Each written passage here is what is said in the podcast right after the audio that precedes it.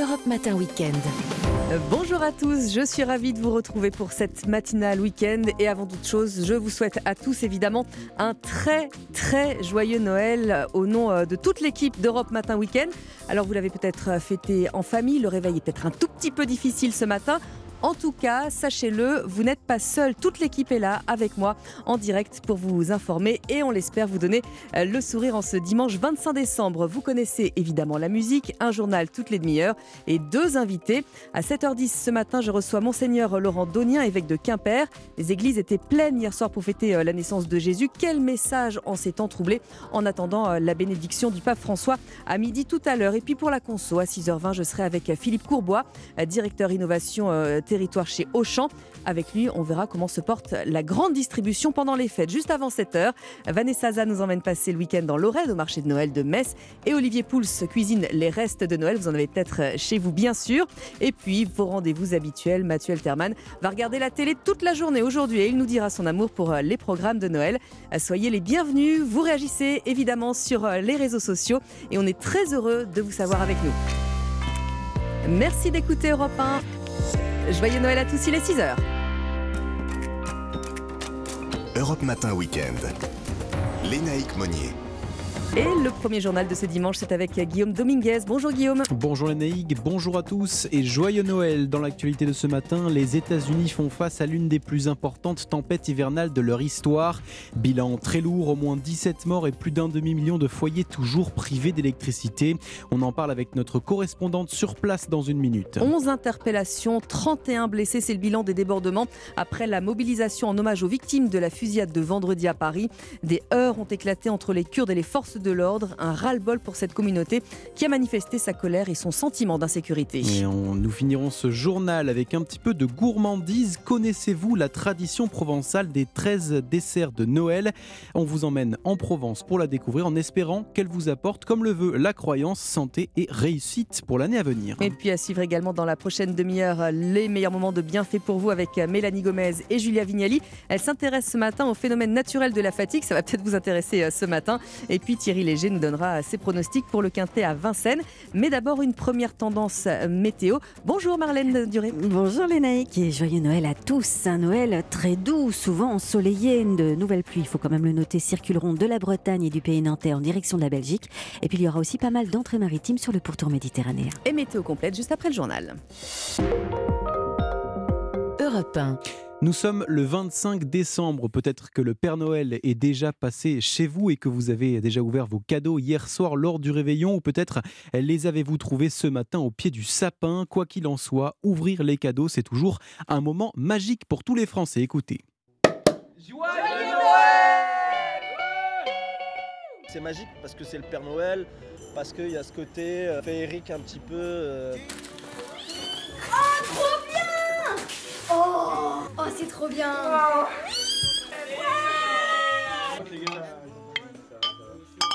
Allez, santé, santé à tous. Tout est fait, les cadeaux sont faits, la fête avec les autres a été faite. J'espère qu'on va passer une bonne soirée. Et je vous souhaite un bon Noël à vous. Dancing and prancing in Jingle Bell Square in the frosty air. Voilà, et toute l'équipe d'Europe 1 vous souhaite ce matin un très joyeux Noël en espérant que le Père Noël vous ait gâté cette année. Alors Noël compliqué aux États-Unis puisqu'une tempête polaire frappe le pays et il y a eu au moins déjà 17 morts. hein. Oui, les températures sont descendues à des niveaux records avec des vents qui soufflent à plus de 90 km/h. Et même si les conditions devraient commencer à s'améliorer dans l'après-midi ou demain, le réveillon a été très compliqué pour beaucoup d'Américains à Vivafrid. Oui, le froid polaire et le blizzard qui se sont abattus sur le centre et l'est du pays ont chamboulé les plans de nombreux Américains qui espéraient un Noël en famille. Dans l'État de New York, du côté de Buffalo, des automobilistes doivent passer le réveillon dans leur voiture ou, pour les plus chanceux, euh, dans les commissariats ou les casernes de pompiers les plus proches. Pour certains, c'est la deuxième nuit qu'ils passent ainsi. La neige, la glace et l'absence totale de visibilité empêchent toute circulation. Des conditions apocalyptiques qui touchent aussi les habitants restés chez eux. Un demi-million de foyers doivent fêter Noël sans électricité. Alors les plus courageux ou inconscients ont tout de même bravé les éléments pour célébrer la naissance de Jésus. À New York, un homme n'a pas hésité à enfiler quatre pantalons, un manteau, un poncho et une veste chauffante à pile pour assister à une veillée en l'honneur de la Vierge Marie. Euh, il n'y a guère que la Californie qui soit épargnée, les températures y sont même supérieures à la normale avec 25 degrés à Los Angeles où pour une fois personne ne se plaint de ne pas avoir de neige à Noël. Les explications de notre correspondante aux États-Unis, Aviva Fried. La France est en deuil. Les mots hier après-midi du garde des Sceaux, Éric Dupont-Moretti, au lendemain de la fusillade vendredi, où trois Kurdes ont été tués, trois autres blessés en plein cœur de Paris. Oui, hier, plusieurs euh, milliers de personnes se sont rassemblées en hommage aux victimes, place de la République. Une mobilisation qui a été le théâtre de débordements, au cours desquels 11 personnes ont été interpellées et 31 policiers ont été légèrement blessés. Thibaut la communauté kurde est en colère et se sent en insécurité. Oui, un sentiment d'injustice, d'abandon de la part du gouvernement français. D'abord sur un premier dossier qui date de presque 10 ans, jour pour jour, en 2013, dans ce même 10e arrondissement. Trois militants de Kurdes avaient été tués par balle, une affaire qui n'a jamais été jugée. Et depuis vendredi, cette nouvelle attaque qualifiée d'assassinat, pas d'attentat, révolte la communauté kurde, car pour elle, il n'y a aucun doute, tout a été orchestré depuis la Turquie. Écoutez Sylvie Boitel, avocate liée à la question kurde. Le temps, le lieu, la personne. On est en décembre, en janvier 2013, 23, ça fait 10 ans que les trois femmes ont été assassinées. Ça fait quand même beaucoup pour du hasard d'un pauvre mec raciste. Quoi.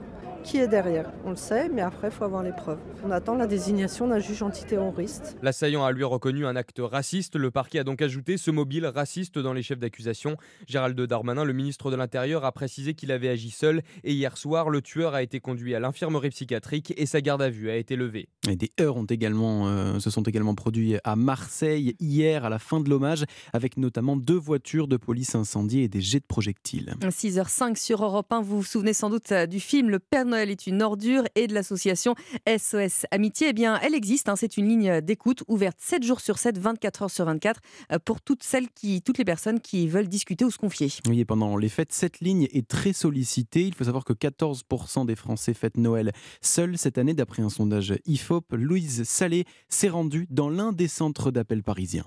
Vous prenez l'écoute. Constance, 27 ans, sourire aux lèvres et voix douce, décroche le téléphone fixe devant elle. SOS Amitié, bonjour, je vous écoute. Dans un appartement parisien, cette bénévole écoute toute personne qui se sent seule. Ça peut être euh, des personnes euh, âgées, plus jeunes, même très jeunes. Il n'y a pas de profil type. Ça peut être des personnes qui euh, souhaitent dire Joyeux Noël, juste le partager avec quelqu'un. Et ça peut durer deux minutes, mais le moment est peut-être un petit Noël parfois. Et en ce moment, des appels se ressemblent, indique Laurent Leboterve. Il est président de SOS Amitié. C'est du fait de la grève de la SNCF. C'est les gens qui n'ont pas pu se déplacer pour le réveillon, qui se sont donc retrouvés tout seuls de façon forcée et qui ont en gros sur la patate. Mais la plupart de ceux qui appellent n'avaient dès le départ rien prévu pour les fêtes. Ils sont de tous milieux sociaux confondus. Il y a toutes ces personnes qui ont un travail, qui ont un entourage, mais pas suffisamment renforcé, bah, elles se retrouvent euh, toutes seules. Avec un peu de honte, parce que ça ne se dit pas, c'est un peu tabou, euh, et donc elles, elles, nous appellent pour certaines. L'année dernière, la plateforme a enregistré 3000 appels le soir de Noël ainsi que celui du Nouvel An.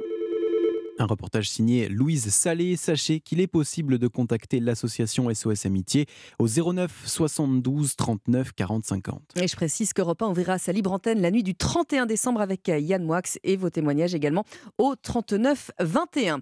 Les calissons, les fruits secs et confits en Provence, il est de tradition de garnir la table du réveillon de 13 desserts, Guillaume. Oui, les convives doivent manger un petit bout de chaque gourmandise pour s'assurer bonne fortune toute l'année.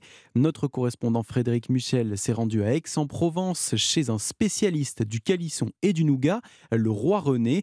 Rencontre avec Alexis Bertuca qui nous parle de, ces, de cette tradition des 13 desserts de Noël.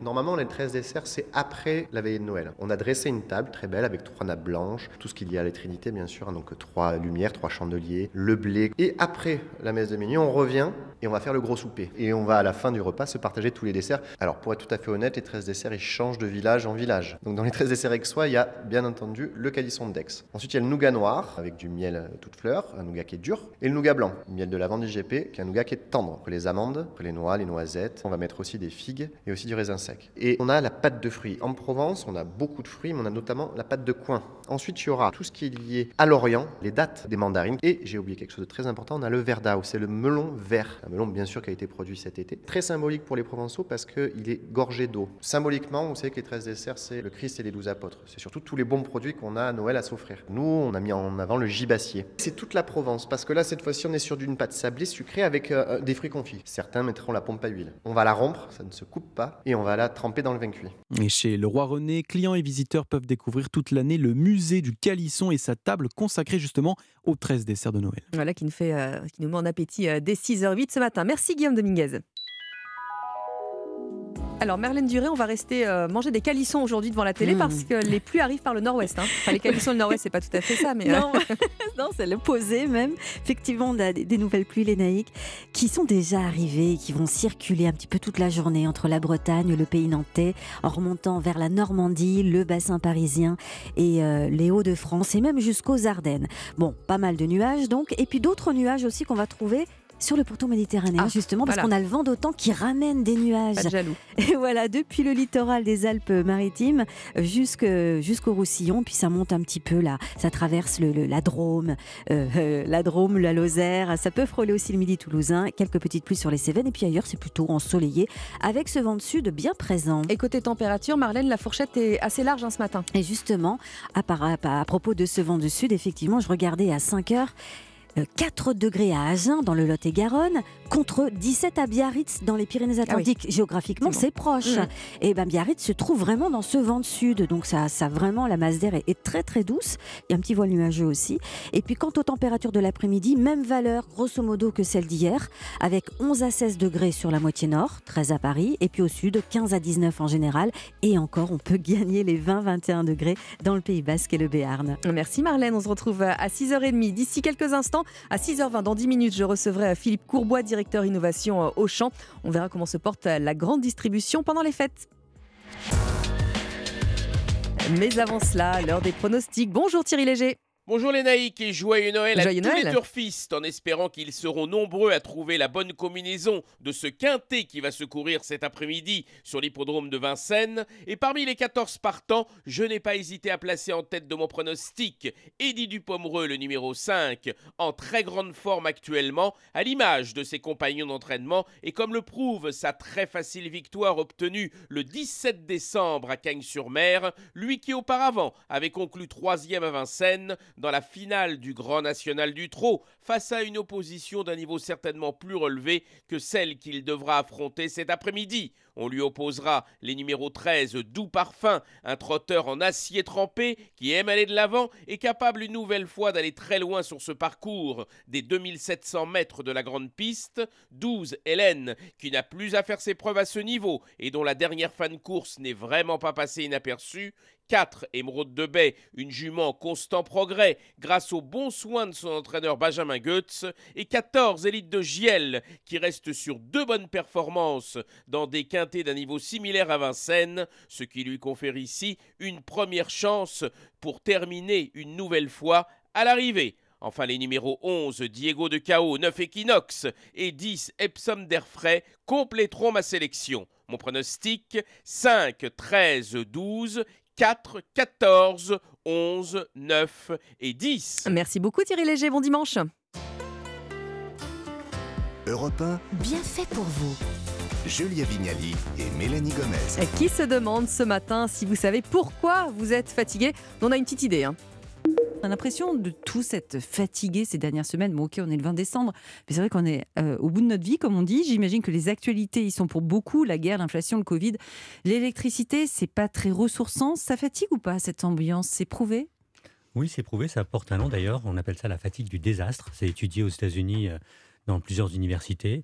Le fait de recevoir des tas d'informations qui, en règle générale, sont négatives, eh bien, va, va jouer sur le moral des personnes. Et nous le savons, depuis quelques années, on enchaîne des périodes Mm. complexes. Épidémie, guerre, Mm. maintenant énergie. Je crois que j'ai lu ce matin ou il y a quelques jours que le- les sujets euh, que- que- qu'évoquent les Français les plus en ce moment, c'est euh, l'inflation et les coupures d'électricité. Bah oui. Donc il y a une projection vers l'avant, donc il faut être vigilant avec Mm. justement l'information qui est essentielle. Faut mais qui peut couper, être faut couper le poste ou pas Les non, écrans il ne faut pas couper parce que. Non, il faut jamais la radio, par contre, ça, c'est Voilà, interdit. On va Mm. commencer par là, déjà, jamais la radio. Surtout pas Europe 1. Et Il faut se rappeler deux choses. D'abord, que l'information est un des piliers de notre euh, démocratie. Et c'est une chance d'avoir donné une information. Donc, il ne s'agit pas de couper, il s'agit juste de se dire je choisis quand je vais la prendre et je ne me laisse pas déverser une tonne d'informations négatives dessus. Je me permets juste de dire une chose aussi c'est que euh, la fatigue est aussi un élément, peut-être un symptôme. Il est essentiel, si elle s'installe, de consulter un médecin traitant avant tout, avant de considérer la fatigue sociétale. C'est classique ça, en, chaque année, à l'entrée euh, de l'hiver, d'avoir comme ça une, une baisse de régime, de se sentir très fatigué. C'est dû à quoi principalement selon Alors, vous? euh, c'est extrêmement classique. La première des choses, c'est d'abord euh, la, la durée du jour, la durée de la lumière à laquelle vous êtes exposé dans la journée, qui va agir sur votre système hormonal. Donc la première chose, c'est la lumière. La deuxième chose, c'est qu'il y a beaucoup plus d'agressions en période hivernale, des virus, des pas mal de petites choses. Ça peut être le Covid, ça peut être des infections, et votre euh, système immunitaire est en permanence sollicité. Et plus il est sollicité, plus il va réclamer de l'énergie. L'autre chose, c'est des réflexes qu'on a pendant en hiver. Quand vient l'hiver, ben, on a moins envie d'aller courir sous Mmh. la pluie et le vrai. froid à 7 heures le dimanche matin. Ouais. Ça, on a tout de suite moins envie. Et effectivement, on le fait moins. Et ça nous ferait du bien de, De le faire. faire, Peut-être ouais. pas à 7 heures du matin, un peu plus Mais tard. continuer de s'aérer, de mais faire du sport, L'autre ouais. chose, l'été, on pense à boire, à s'hydrater très facilement. L'hiver, on n'y pense pas. Léonard, si par exemple on est épuisé comme moi, la première chose, moi par exemple que je prévois, là je, je vais bientôt être en vacances, c'est de dormir les trois premiers jours justement de mes vacances. mais- Non-stop, comme mais ça non-stop, Ouais. euh, je m'évanouis et je dors.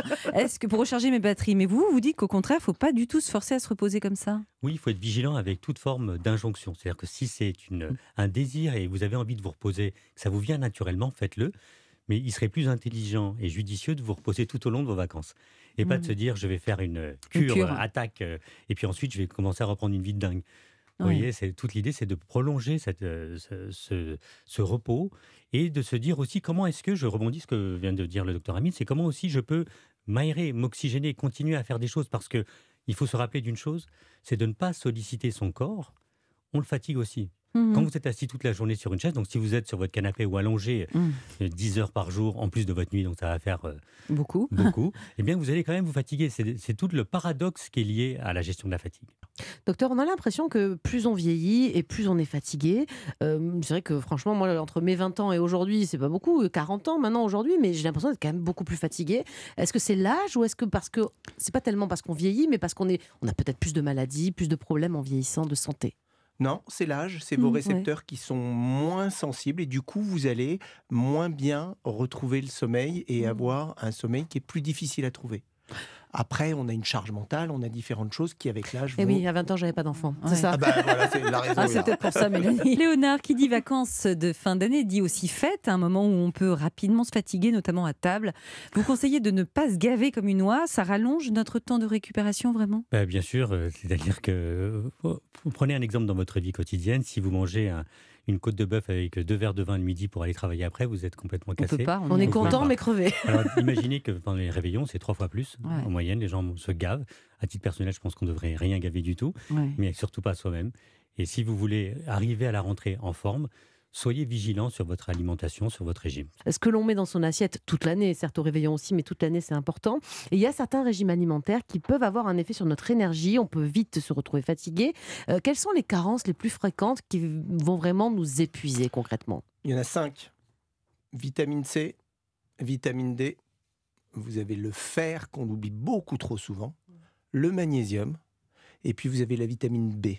Voilà, c'est les cinq essentiels et tout ça peut vous être apporté par des compléments alimentaires, mais avant tout par une nutrition bien sélectionnée. On parle de, de la fatigue d'un point de vue négatif hein, depuis le début de l'émission, mais on sait tous que ça peut exister aussi là, ce qu'on appelle la, la bonne fatigue. Euh, Qu'est-ce que c'est déjà la bonne fatigue et vous, comment vous faites par exemple pour en, en obtenir de la bonne fatigue? Ah, bah voilà une question importante. Vous avez raison, il faut souligner qu'il existe une bonne fatigue. Et la bonne fatigue a beaucoup d'avantages. Tout à l'heure, on parlait du sport. Moi, par exemple, je cours entre une demi-heure et trois quarts d'heure par jour. Il se la pète. hein. Grave, grave. Et il va nous expliquer qu'il n'est pas fatigué, Bah c'est oui, ça Bah ouais, justement, j'ai de la bonne fatigue. Oui, mais nous on est trop fatigués pour courir une demi-heure par jour. Alors, on fait comment Ouais, alors, bah, allez à la rencontre de ce qui compte pour vous. Donc ça, c'est une hypothèse. Une deuxième chose, moi, je suis pianiste de formation, donc je, je vais travailler le piano. C'est de la fatigue qui est générée, mais c'est une bonne fatigue parce qu'il y a une satisfaction. C'est une résultat. fatigue intellectuelle. Là, pour- Là, pour le coup. voilà, là, on a Mm. une fatigue intellectuelle. C'est pour ça que je vous donne les deux exemples. Donc, Bien à sûr. chacun d'aller voir ce qui vous fait plaisir, ce qui va vous générer une fatigue importante, mais bonne, qui va aussi permettre d'évacuer la fatigue liée au stress, à l'anxiété, à tout ce que vous avez rencontré dans votre journée, dans les transports, au travail, avec les enfants. Vous, dans votre livre, vous parlez même de, de- de l'intérêt de, de faire des balades, de petites balades en forêt, par exemple, contre la fatigue, ou même des balades quand on vit en ville. Mais même avec le froid, là, le ciel euh, couvert, ça serait utile. Franchement, ça va pas plus nous plomber le moral qu'autre chose? Non, non, absolument pas. Tout à l'heure, euh, le docteur Amine le disait, nous avons besoin de lumière. Et aujourd'hui, il faut savoir que même avec un ciel gris plombé, vous avez dix fois plus de lumière à l'extérieur qu'à l'intérieur. Donc la lumière joue sur notre morale. Et le fait de se remettre en mouvement, j'insiste hein, aussi, l'homme n'est pas fait, l'être humain n'est pas fait pour être assis en permanence. Vous vous épuisez à ne pas bouger. Donc tout mouvement est bienvenu et la marche est le premier mouvement de l'être humain. Donc il est essentiel pour retrouver de l'énergie, pour laisser la fatigue s'évacuer, de Mmh. remettre du mouvement et en plein air de préférence. Bien fait pour vous, du lundi au vendredi de 11h à midi et quand vous le souhaitez sur europe1.fr. Europe Matin Week-end. Léna Egmonier. Joyeux Noël à tous si vous vous réveillez en nous écoutant. Il est 6h19, l'heure du journal permanent, Guillaume Dominguez. Fin de garde à vue pour l'auteur de la fusillade de vendredi à Paris, âgé de 69 ans. Il a été conduit en infirmerie psychiatrique sur avis médical. Son état n'est pas compatible avec une mesure de garde à vue, indique le parquet de Paris. Il sera présenté à un juge d'instruction dès lors que son état le permettra. L'homme aurait par ailleurs reconnu un acte raciste selon une source proche du dossier. L'attaque devant un centre culturel kurde dans le 10e arrondissement de la capitale a fait trois morts et trois blessés. Une violente tempête hivernale touche en ce moment l'Amérique du Nord. Les États-Unis et, Canada, et le Canada font face à, à d'importantes chutes de neige, des vents violents et des températures avoisinant les moins 50 degrés par endroit. Selon un dernier bilan, 17 personnes ont perdu la vie à cause des intempéries et plus d'un demi-million de foyers sont toujours privés d'électricité ce matin. La ville de Kherson en Ukraine est de nouveau la cible de bombardement d'un bombardement russe. L'attaque a fait au moins 10 morts et 55 blessés selon les autorités du pays. 10 mois jour pour jour après le début de l'invasion des troupes de Moscou, la frappe est une vengeance sur les habitants qui ont résisté à l'occupation russe selon le ministre de la Défense ukrainienne. Merci Guillaume. Dans un instant, je serai avec Philippe Courbois, directeur innovation à territoire chez Auchan. Avec lui, on va voir comment se porte la grande distribution pendant les fêtes. Ne bougez pas, on revient. Europe Matin Week-end. Léna Egmonier. L'interview qu'on saute ce dimanche de Noël, maintenant que les fêtes sont passées, que vous avez bien dîné, enfin on l'espère, on va voir euh, qui en tire euh, les principaux bénéfices, petit commerce, grande distribution. Euh, bonjour Philippe Courbois. Bonjour Madame Monnier. Euh, bon, bon, joyeux Noël d'abord. Merci à vous aussi. Alors vous êtes directeur innovation chez Auchan. Est-ce que les, les Français ont consommé pendant ces fêtes? Oui, les, les clients sont, sont venus pendant ces fêtes et, et se sont fait plaisir comme, comme chaque année pour euh, ces fêtes de fin d'année. Est-ce que vous avez quelques éléments de comparaison chiffrés entre euh, Noël cette année et Noël 2021 C'est vrai qu'on annonçait une année un peu plus euh, rationnée au niveau euh, des cadeaux, de la nourriture, etc. Vous avez quelques chiffres? Oui, alors euh, au, au niveau euh, de la valeur enfin, des, des dépenses des Français, c'est plutôt stable. Euh, par contre, il est vrai que l'inflation a touché hein, certaines filières. Mhm. Donc euh, il y a eu des arbitrages sur certaines euh, familles où les, les clients ont acheté un peu moins euh, certains produits euh, pour se rabattre sur d'autres. Oui. Alors Euh, lesquels par exemple? Alors, euh, au, au niveau alimentaire, euh, les clients ont- sont restés quand même assez fidèles aux produits traditionnels festifs, hein, euh, les huîtres, la volaille, le fromage surtout. Mhm. Et après, on a vu quelques arbitrages sur la volaille, qui a subi, vous savez, une, une crise, par exemple. Et puis après, sur le non alimentaire, les jouets sont plutôt restés au rendez-vous sur les achats. D'accord. Euh, par contre, on a vu euh, les clients se restreindre un peu plus sur la décoration de Noël. euh, pour deux raisons. La première, je pense que bah, inflation oblige, ils ont ressorti leur sapin et leur décoration de Noël de l'année dernière. Bien sûr. Et puis, coût de l'énergie, tout ce qui est guirlande électrique et décoration lumineuse, euh, on a vu que ça a été moins bien vendu cette année que les années précédentes. Alors, euh, tout, vous le disiez, hein, il y a une très forte inflation, tout a augmenté euh, de façon exponentielle. Comment vous vous faites pour juguler cette inflation sur tous ces produits festifs? Mais en fait, on, comme euh, cette inflation, euh, on l'a vu venir hein, depuis quelques mois, on s'est adapté euh, pour adapter les recettes. Par exemple, bon, vous savez, il y a un best-seller hein, qui est le menu de, de fête de fin d'année. Ouais. Bon, on a fait en sorte de- d'adapter notre menu à 9,99€ euh, tout- avec trois plats pour, euh, tenir euh, euh, un prix avec euh, des ingrédients euh, qui ont été adaptés mais en, en tenant une qualité. Euh, et puis euh, sur, euh, d'autres produits, on, a pris euh, des engagements avec euh, des filières, nos partenaires euh, en amont sur des volumes euh, bien précis pour qu'eux ils puissent euh, bien cibler les, besoins et, tenir des prix. Après, il y a d'autres filières, euh, comme je vous le disais, euh, la volaille, où là, nos partenaires ont subi une telle crise euh, que, euh, j'ai envie de dire, on- les, les prix ont, sont envolés et les clients ont arbitré, en ont acheté un peu moins, notamment sur, sur le foie gras. Alors pour vous, euh, les fêtes cette année tombent sur euh, deux week-ends. Le Nouvel An, c'est dans une semaine. Qu'est-ce que vous allez mettre en place pour que, que là encore les Français puissent bah, festoyer euh, euh, vers 2023 sans, sans exploser ce qu'il leur reste de, de- de budget? Alors, euh, ce qu'on qu'on a prévu euh, de, de mettre en place, c'est d'abord tous les, toutes les étrennes. Donc, il y a beaucoup de, de produits petits cadeaux euh, euh, qu'on qu'on n'aurait pas vendus à Noël et qu'on met en promotion entre Noël et, et Nouvel An, Mhm. en, attendant, en attendant les soldes. Euh, on a aussi prévu pas mal de, de produits euh, euh, traditionnels, produits frais, tout ce qui est fromage traditionnel, crustacés, coquilles, coquilles Saint-Jacques, huîtres aussi, ça c'est des, des- des valeurs sûres. Et puis aussi tout- les, les, les grosses accélérations de, de vente sont sur les produits de, de boissons, donc euh, champagne, euh, euh, différents alcools. Les bières de spécialité sont en, en forte augmentation et à consommer bien évidemment avec modération. Mais Évidemment. on sent que les, les clients ont prévu, de ce qu'on en voit, euh, passer un peu plus les fêtes chez eux. Donc ce qui nous est plutôt, plutôt profitable. Vous sentez comment cette année euh, 2023 qui arrive en pleine crise justement et économique et énergétique? Euh, ben, on, on sent que les clients sont à la recherche des bonnes affaires, beaucoup plus qu'avant.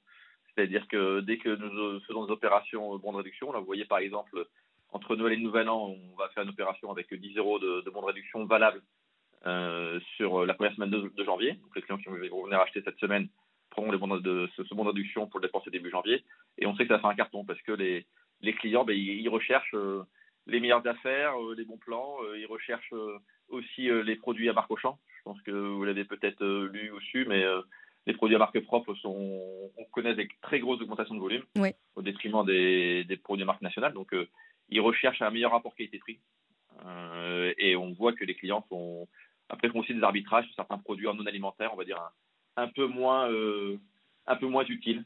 Donc, ils gardent certains produits un peu plus longtemps sur la- les produits d'équipement. Alors vous, vous êtes également euh, soumis à ce, qu'on a, ce dont on a beaucoup parlé, euh, la sobriété énergétique. J'imagine que dans les grandes surfaces, euh, les factures ont explosé là aussi. Euh, comment est-ce que vous faites? Alors sur euh, l'énergie, alors faut savoir que nous, le, la moitié de notre consommation énergétique concerne les, le froid alimentaire. Ouais. Donc, euh, par exemple, on, on a mis en place des fermetures de, de portes, tout simplement sur l'ensemble de, de nos meubles. On est très très vigilant, très regardant sur euh, les températures. On a aussi équipé euh, le, deuxième poste de dépense, ce sont les- l'éclairage. Donc, on a adapté euh, ce qu'on appelle le nombre de luxe, hein, la, la luminosité dans nos magasins. Donc, on était peut-être euh, un peu moins un peu moins fort sur certaines certaines surfaces, en regardant bien évidemment. On voit ce qu'on achète quand même et- toujours. oui, bien sûr. Et pas besoin de frontal pour venir faire vos courses. Par contre, on a équipé en LED 100% de nos magasins. Donc là, on a accéléré cette transition pour équiper en LED puisque ça nous permet de faire des grosses économies d'énergie. C'est important pour nous parce qu'en tant que discounter, euh, les, les niveaux de frais nous permettent de tenir euh, euh, les, les prix de vente et, et les clients sont, sont très regardants, notamment en ce moment sur euh, qui propose les, les meilleurs prix. Eh bien, merci beaucoup d'être venu euh, nous parler euh, euh, consommation ce matin sur euh, Europe 1. Je vous souhaite encore euh, un très joyeux Noël, Philippe Courbois. Merci, Madame Bonnier. Merci, à vous. Au merci revoir. à vous. Au revoir. What a night, on ne lui fait pas dire. Harry Connick Jr. qui vous réveille sur Europe 1. Joyeux Noël à tous sur Europe 1. Europe Matin Weekend. Lénaïque Monnier. Il est 6h30, merci de nous rejoindre. Bon courage hein, si vous allez travailler en ce jour de Noël. L'information de ce dimanche matin, c'est avec Clément Barguin. Bonjour Clément. Bonjour Lénaïque, bonjour à tous. Et oui, on vous souhaite un joyeux Noël. On sera au Vatican où le pape François a célébré hier la traditionnelle messe de minuit. Nous avons également passé le réveillon au cœur d'une famille dans le Beaujolais. Malgré les temps difficiles, c'est une soirée qui permet de s'évader. Et puis un sourire crispé, une déception contenue en ouvrant son cadeau. Le Père Noël peut parfois se tromper. Le réveillon rime alors avec déception. Au programme de la prochaine demi-heure, Philippe Legrand s'entretient avec le champion du monde de kitesurf Alexandre Kézerg. Euh, Pour la balade du dimanche, direction le marché de Noël de Metz. Et pour ce midi, on va vous donner des astuces pour cuisiner avec les restes de euh, Noël du repas d'hier soir. Mais avant cela, la tendance météo, Marlène Duré. Alors de la douceur au menu avec des valeurs sensiblement identiques à celles d'hier. Un Noël assez bien ensoleillé, sauf près de la Manche et de la Belgique, sous les nuages et la pluie. Et puis le vent d'automne aussi qui va ramener beaucoup de nuages près de la Méditerranée. Et météo complète juste après le journal. Europe 1. Alors, comme chaque année, le pape va prononcer ce midi sa traditionnelle bénédiction Urbi et Orbi euh, depuis la loggia de la basilique Saint-Pierre. Et c'est depuis la basilique que le pape François a célébré hier soir la messe de Noël devant des milliers de fidèles venus du monde entier. Le reportage à Rome d'Antonino Gallofaro.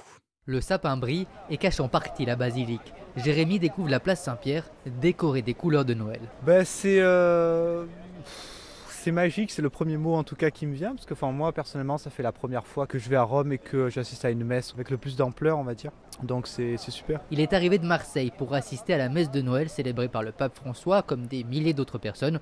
Julia, du nord de l'Italie, a apprécié les paroles du pape qui pense à l'Ukraine.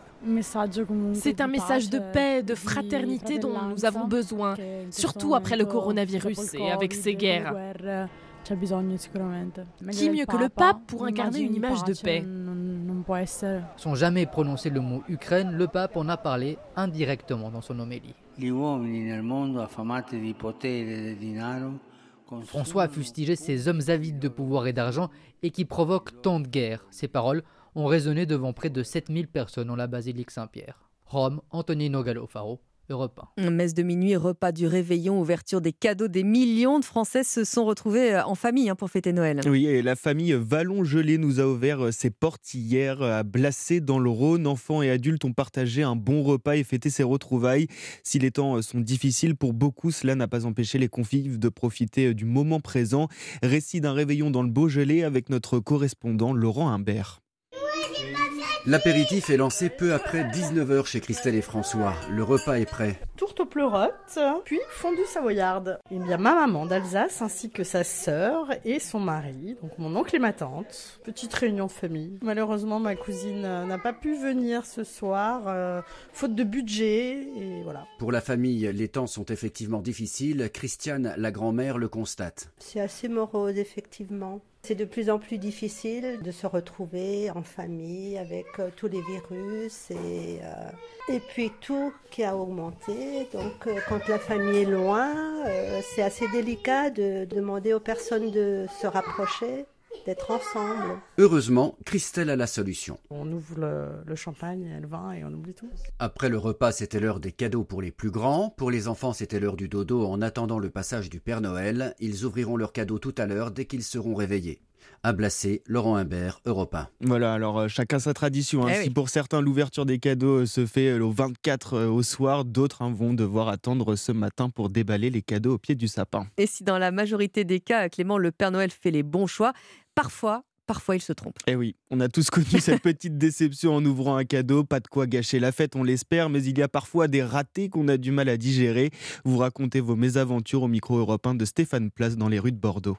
Un sourire crispé en découvrant un cadeau au pied du sapin, une déception contenue, rassurez-vous, c'est arrivé à d'autres. Quand on m'offre un livre sur un sujet euh, genre politique ou quoi, et je suis là, bon, merci, et bon, j'essaye de pas le montrer, mais euh, quand j'étais petit, j'étais là, bon, euh, ok, un livre quoi. Mon père, à chaque fois, il faisait des cadeaux qu'il aurait, je pense, aimé avoir lui quand il était enfant. Avec euh, les Playmobil, euh, j'avais eu euh, le bateau pirate, quoi. C'était un truc pour faire des savons, il sentait pas bon. Bien lire la lettre adressée au Père Noël et à défaut, se creuser un tout petit peu la tête, sinon ça risque de se voir. Alors, pas pour moi, mais pour ma mère, on lui a offert un pot de confiture euh, à l'abricot. Ça venait de ma famille, en plus. C'est que vraiment, on n'a pas d'idée. Un peu chiche le cadeau, ou, c'est un autre cas de figure, complètement à côté de la plaque. Marilyn, par exemple, en a fait l'expérience. Une photo par un photographe, alors que j'ai horreur d'être prise en photo. J'ai remercié beaucoup, beaucoup, et en repoussant la date, la date, la date. Ça, c'était vraiment un cadeau pourri pour moi. Et d'après une estimation parue l'an passé, un peu plus de 40% des Français ont déjà revendu ou envisagé de revendre les cadeaux de Noël qu'ils avaient reçus. Stéphane Place, le correspondant d'Europe 1 dans le sud-ouest. Pot de confiture, fallait, fallait oser quand même. en tout cas, si vous le revendez votre cadeau, vous pouvez aussi euh, faire des dons à des associations. Oui, des initiatives solidaires pour Noël, il y en a, comme au Wanted Café qui a ouvert ses portes en juin à Paris. C'est un restaurant pas comme les autres. Parmi les clients, certains ne payent pas leur repas faute de moyens. Il est possible de laisser du pourboire ou prendre une carte de fidélité pour financer des repas à des personnes isolées et sans pouvoir d'achat. C'est le concept du repas suspendu une tradition dans les cafés napolitains qui débarquent donc en France. Le reportage de Delphine Schills. Ils sont venus s'attabler près des grandes baies vitrées de ce bistrot moderne, deux amis qui n'ont juste pas de budget. Et grâce à la solidarité des autres clients, pour eux ce soir, c'est gnocchi maison à la crème de truffe copeaux de parmesan, filet d'huile d'olive. C'est magnifique, les services c'est incroyable, c'est tranquille, voilà. Super gentil franchement. Ces deux quadragénaires viennent à peu près tous les 15 jours avec un système de planning. Le restaurant est ouvert aux personnes à la rue mais aussi aux gens isolés ou précaires, Costa et manager. Je sais pas, ça justifie un peu le travail qu'on fait, je me dis que c'est pour, euh, c'est pour une bonne cause. On a des relations euh, assez proches, c'est assez intime aussi, euh, on se connaît tous par, par prénom. On se tutoie la plupart du temps. Créer du lien, oui, mais sans obligation, insiste Christian Delaché, cofondateur du Wanted Café. Moi, quelqu'un qui vient juste profiter d'un repas suspendu et euh, qui a juste envie de manger, de charger son portable, de regarder Internet et de partir derrière, ça me va très bien. En cinq mois, le Wanted Café a déjà offert plus de 700 repas suspendus. Le reportage de Delphine Chills du service Société d'Europe 1 et on a évidemment une pensée pour les 14% de Français qui fêtent Noël tout seuls cette année. Et c'est pour ça qu'on est là en direct sur Europe 1 pour euh, vous accompagner, bien sûr. En tout cas, pour une grande partie des Américains, euh, le week-end de Noël lui a été euh, complètement chamboulé. Depuis mercredi soir, le centre et l'est des États-Unis sont frappés par une tempête d'une rare intensité dont les vents polaires provoquent d'importantes chutes de neige. Jusqu'à moins 48 degrés ont été enregistrés par endroits, des conditions extrêmes qui ont provoqué la mort d'au moins 18 personnes. L'état d'urgence a été décrété dans plusieurs régions. Plus de 500 000 foyers étaient toujours privés d'électricité hier soir. À 6h37 sur Europe 1, on va terminer avec de la poésie. Louis Aragon nous quittait il y a 40 ans. Poète, romancier, l'une des figures de la littérature du XXe siècle. Avec sa compagne Elsa Triolet, première femme à recevoir le Goncourt en France, ils ont bâti un écrin à Saint-Arnoux dans les Yvelines. Marie Jiquel a visité le moulin de Villeneuve pour Europe 1. C'est une maison jaune au volet violet figé dans le temps. Il y a même toujours un réfrigérateur de la marque Frigidaire qui fonctionne toujours, donc on, fait attention. Et notamment, il y a les dessous de plat, c'est des dessous, de plat comme pour tout le monde, mais c'est vrai que ce sont des dessous de plat Picasso, donc on fait quand même attention. Guillaume Roubaud-Kouachi, le directeur de cet ancien moulin qui a vu défiler du beau monde. Picasso, Matisse, Léger, et donc dans la maison, on a la trace de ces amitiés, puisque ces artistes ont confié à Aragon un certain nombre d'œuvres. Des cachettes, des astuces révèlent tout le génie du couple mythique de la littérature du siècle dernier et leur collection de 30 000 livres. Le placard aux insomnies, il est à côté de la chambre d'Elsa Triolet et quand on l'ouvre, on tombe sur une série de polars, c'est la série noire de Gallimard. Quand elle avait du mal à dormir, elle allait l'ouvrir et allait y trouver euh, de quoi s'endormir avec ses romans noirs. Dernière demeure d'Elsa Triolet et Louis Aragon dans le jardin. Le couple y repose, bercé en permanence par l'enregistrement du chant d'un rossignol et la sarabande de Bach, chère à Elsa Triolet. Le reportage de Marie Jiquel du service culture d'Europe 1. Et c'était le journal de Clément Barguin. Merci Clément. Alors Marlène, à 6h39 sur Europe 1, vous nous dites que la journée de Noël sera lumineuse. Ben, en tout cas, dans la plupart des régions, oui, c'est vrai. Alors c'est vrai aussi qu'il faut attendre parfois que les brouillards se dissipent. Les plaques de grisaille aussi, par exemple, il y en a quelques-unes qui pourraient se maintenir après-midi euh, entre la Côte d'Or et, la Saône-et-Loire. Mais il y a quand même ces deux zones où on va se retrouver sous les nuages. Alors je vais vous les donner, parce que là, le soleil ah, se, fera, Marlène. se fera... fouille. Il sera très discret ce soleil, euh, près de la Manche, avec cette perturbation qui va apporter de la pluie en matinée euh, entre la Bretagne euh, et la Normandie. Ça passe par les Pays de la Loire, ça va gagner ensuite les Hauts-de-France en journée. Et puis en bordure de cette bande perturbée, on a des pluies aussi qui peuvent circuler entre les Ardennes, l'île de France et la Vendée. Autre zone autour de la Méditerranée avec ses entrées maritimes qui vont gâcher la fête pour ainsi dire, même s'il fait bon au mmh. niveau des températures. Et ces entrées maritimes peuvent, peuvent gagner jusqu'à l'Ardèche quelques petites pluies aussi sur les Cévennes. Alors la fourchette de température, elle va de 11 à 21 degrés, Marlène. Et oui, comme hier, ça ne bouge pas beaucoup. Alors on va noter 11 degrés cet après-midi à Lille et à Fécamp, 11 également à Dijon, noter 12 à Strasbourg, 13 à Paris, 14 à Blois, 15 degrés à Nantes, à Auxerre, à Nice, à Poitiers, 16 attendus à Bourges, Narbonne, Saint-Raphaël. Allez, on continue avec 17 degrés à Montauban, 18 à Bordeaux, 19 à Ajaccio, 20 de Mont-de-Marsan par exemple euh, en direction euh, du Pays Basque. Et puis ça peut monter effectivement jusqu'à 21 à Tarbes. Merci beaucoup Marlène Duré, il est 6h40 sur Europe 1, vous restez bien avec nous. Euh, D'ici euh, quelques instants, c'est Philippe Legrand qui sera avec nous avec euh, le champion du monde, le champion olympique de kitesurf, Alexandre Kazerga. Tout de suite sur Europe 1. Europe Matin Week-end, Lénaïque Monnier. Tout de suite, l'entretien de Philippe Legrand avec Pure Essentiel, l'efficacité à l'état pur. L'incroyable saut dans l'espace de Félix Baumgartner, vous vous en souvenez, c'était le 14 octobre 2012. Il en avait fait la promesse le jour de Noël et c'est pour ça que Philippe Legrand est avec son invité du jour. Bonjour Philippe. Bonjour Lénaïque, bonjour à tous. Rendez-vous dans la stratosphère en 2012. Bonjour Alexandre Kaiserg. Bonjour Philippe. Vous êtes l'un des champions les plus titrés. Vos Olympiades à vous, elles se disputent sur la mer, sur tous les océans. Alexandre Kaiserg, votre palmarès n'annonce que des premières places en kitesurf avec des figures qui donnent le vertige et ce record du monde de vitesse que vous détenez toujours en franchissant le mur des 100 km/h sur l'eau, rien qu'avec une voile et une planche. Alexandre Kaiserg, le Marseillais que vous êtes, aime les défis et la préservation de la nature. C'est comme cela que vous est venue l'idée de créer Sirocco qui cherche et trouve des solutions pour se déplacer vite sans polluer sur les mers du monde. Ce matin, vous avez choisi de revenir sur le 14 octobre 2012. Félix Baumgartner saute dans le vide et dépasse le mur du son en chute libre. Ses premiers mots au micro d'Europe 1. À un moment, j'ai vraiment cru que j'allais avoir des problèmes. J'avais un bouton qui pouvait déclencher un parachute de secours, mais je savais que si je poussais ce bouton, tout serait terminé, il n'y aurait pas de record. Et c'est difficile hein, quand vous tombez à cette vitesse de prendre cette décision.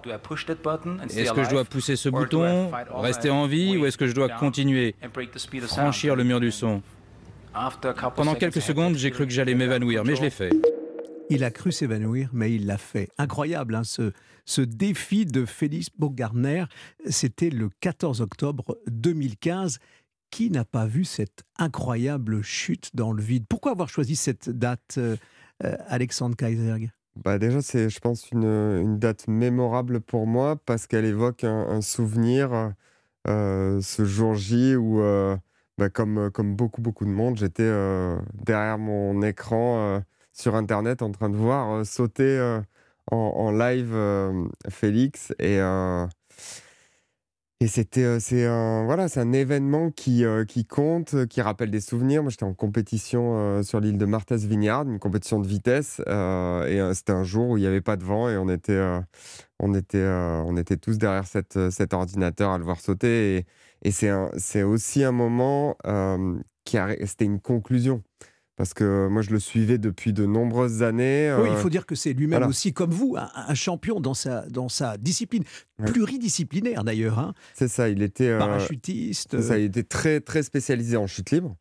mais ce projet-là, il l'avait dans la tête, je pense qu'il avait dans la tête bien dix ans ce avant défi est mmh. une démonstration, au fond, que, tous les sportifs aiment à un moment donné dans leur vie, comme vous, prouver au monde. On peut le faire. C'est ça.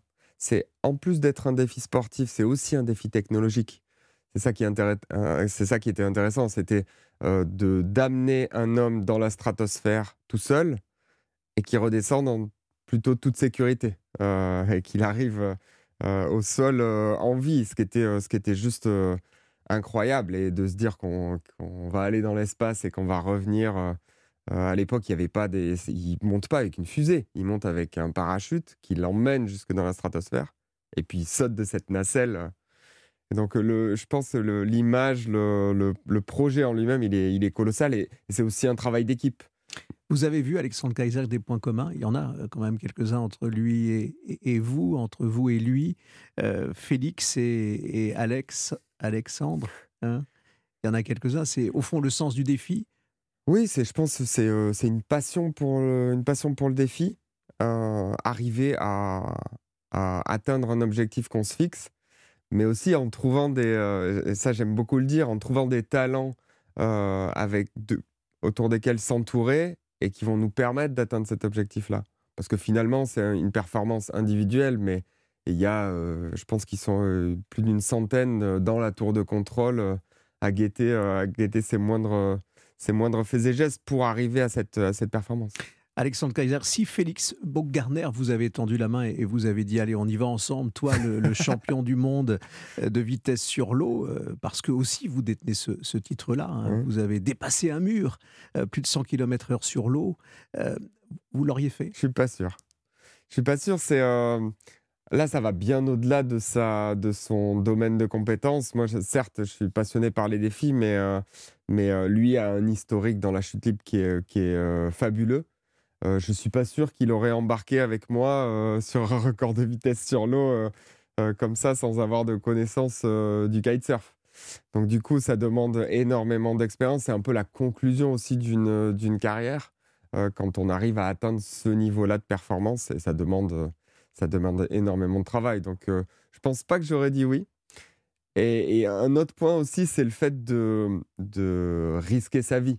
C'est-à-dire que moi, je mets en, quand je fais mes records de vitesse, on, met en, question notre intégrité physique, mais on peut travailler énormément avec, euh, sur les systèmes de sécurité, etc., pour que, pour que justement euh, ma vie soit pas en danger quand je me lance euh, sur un, run de vitesse.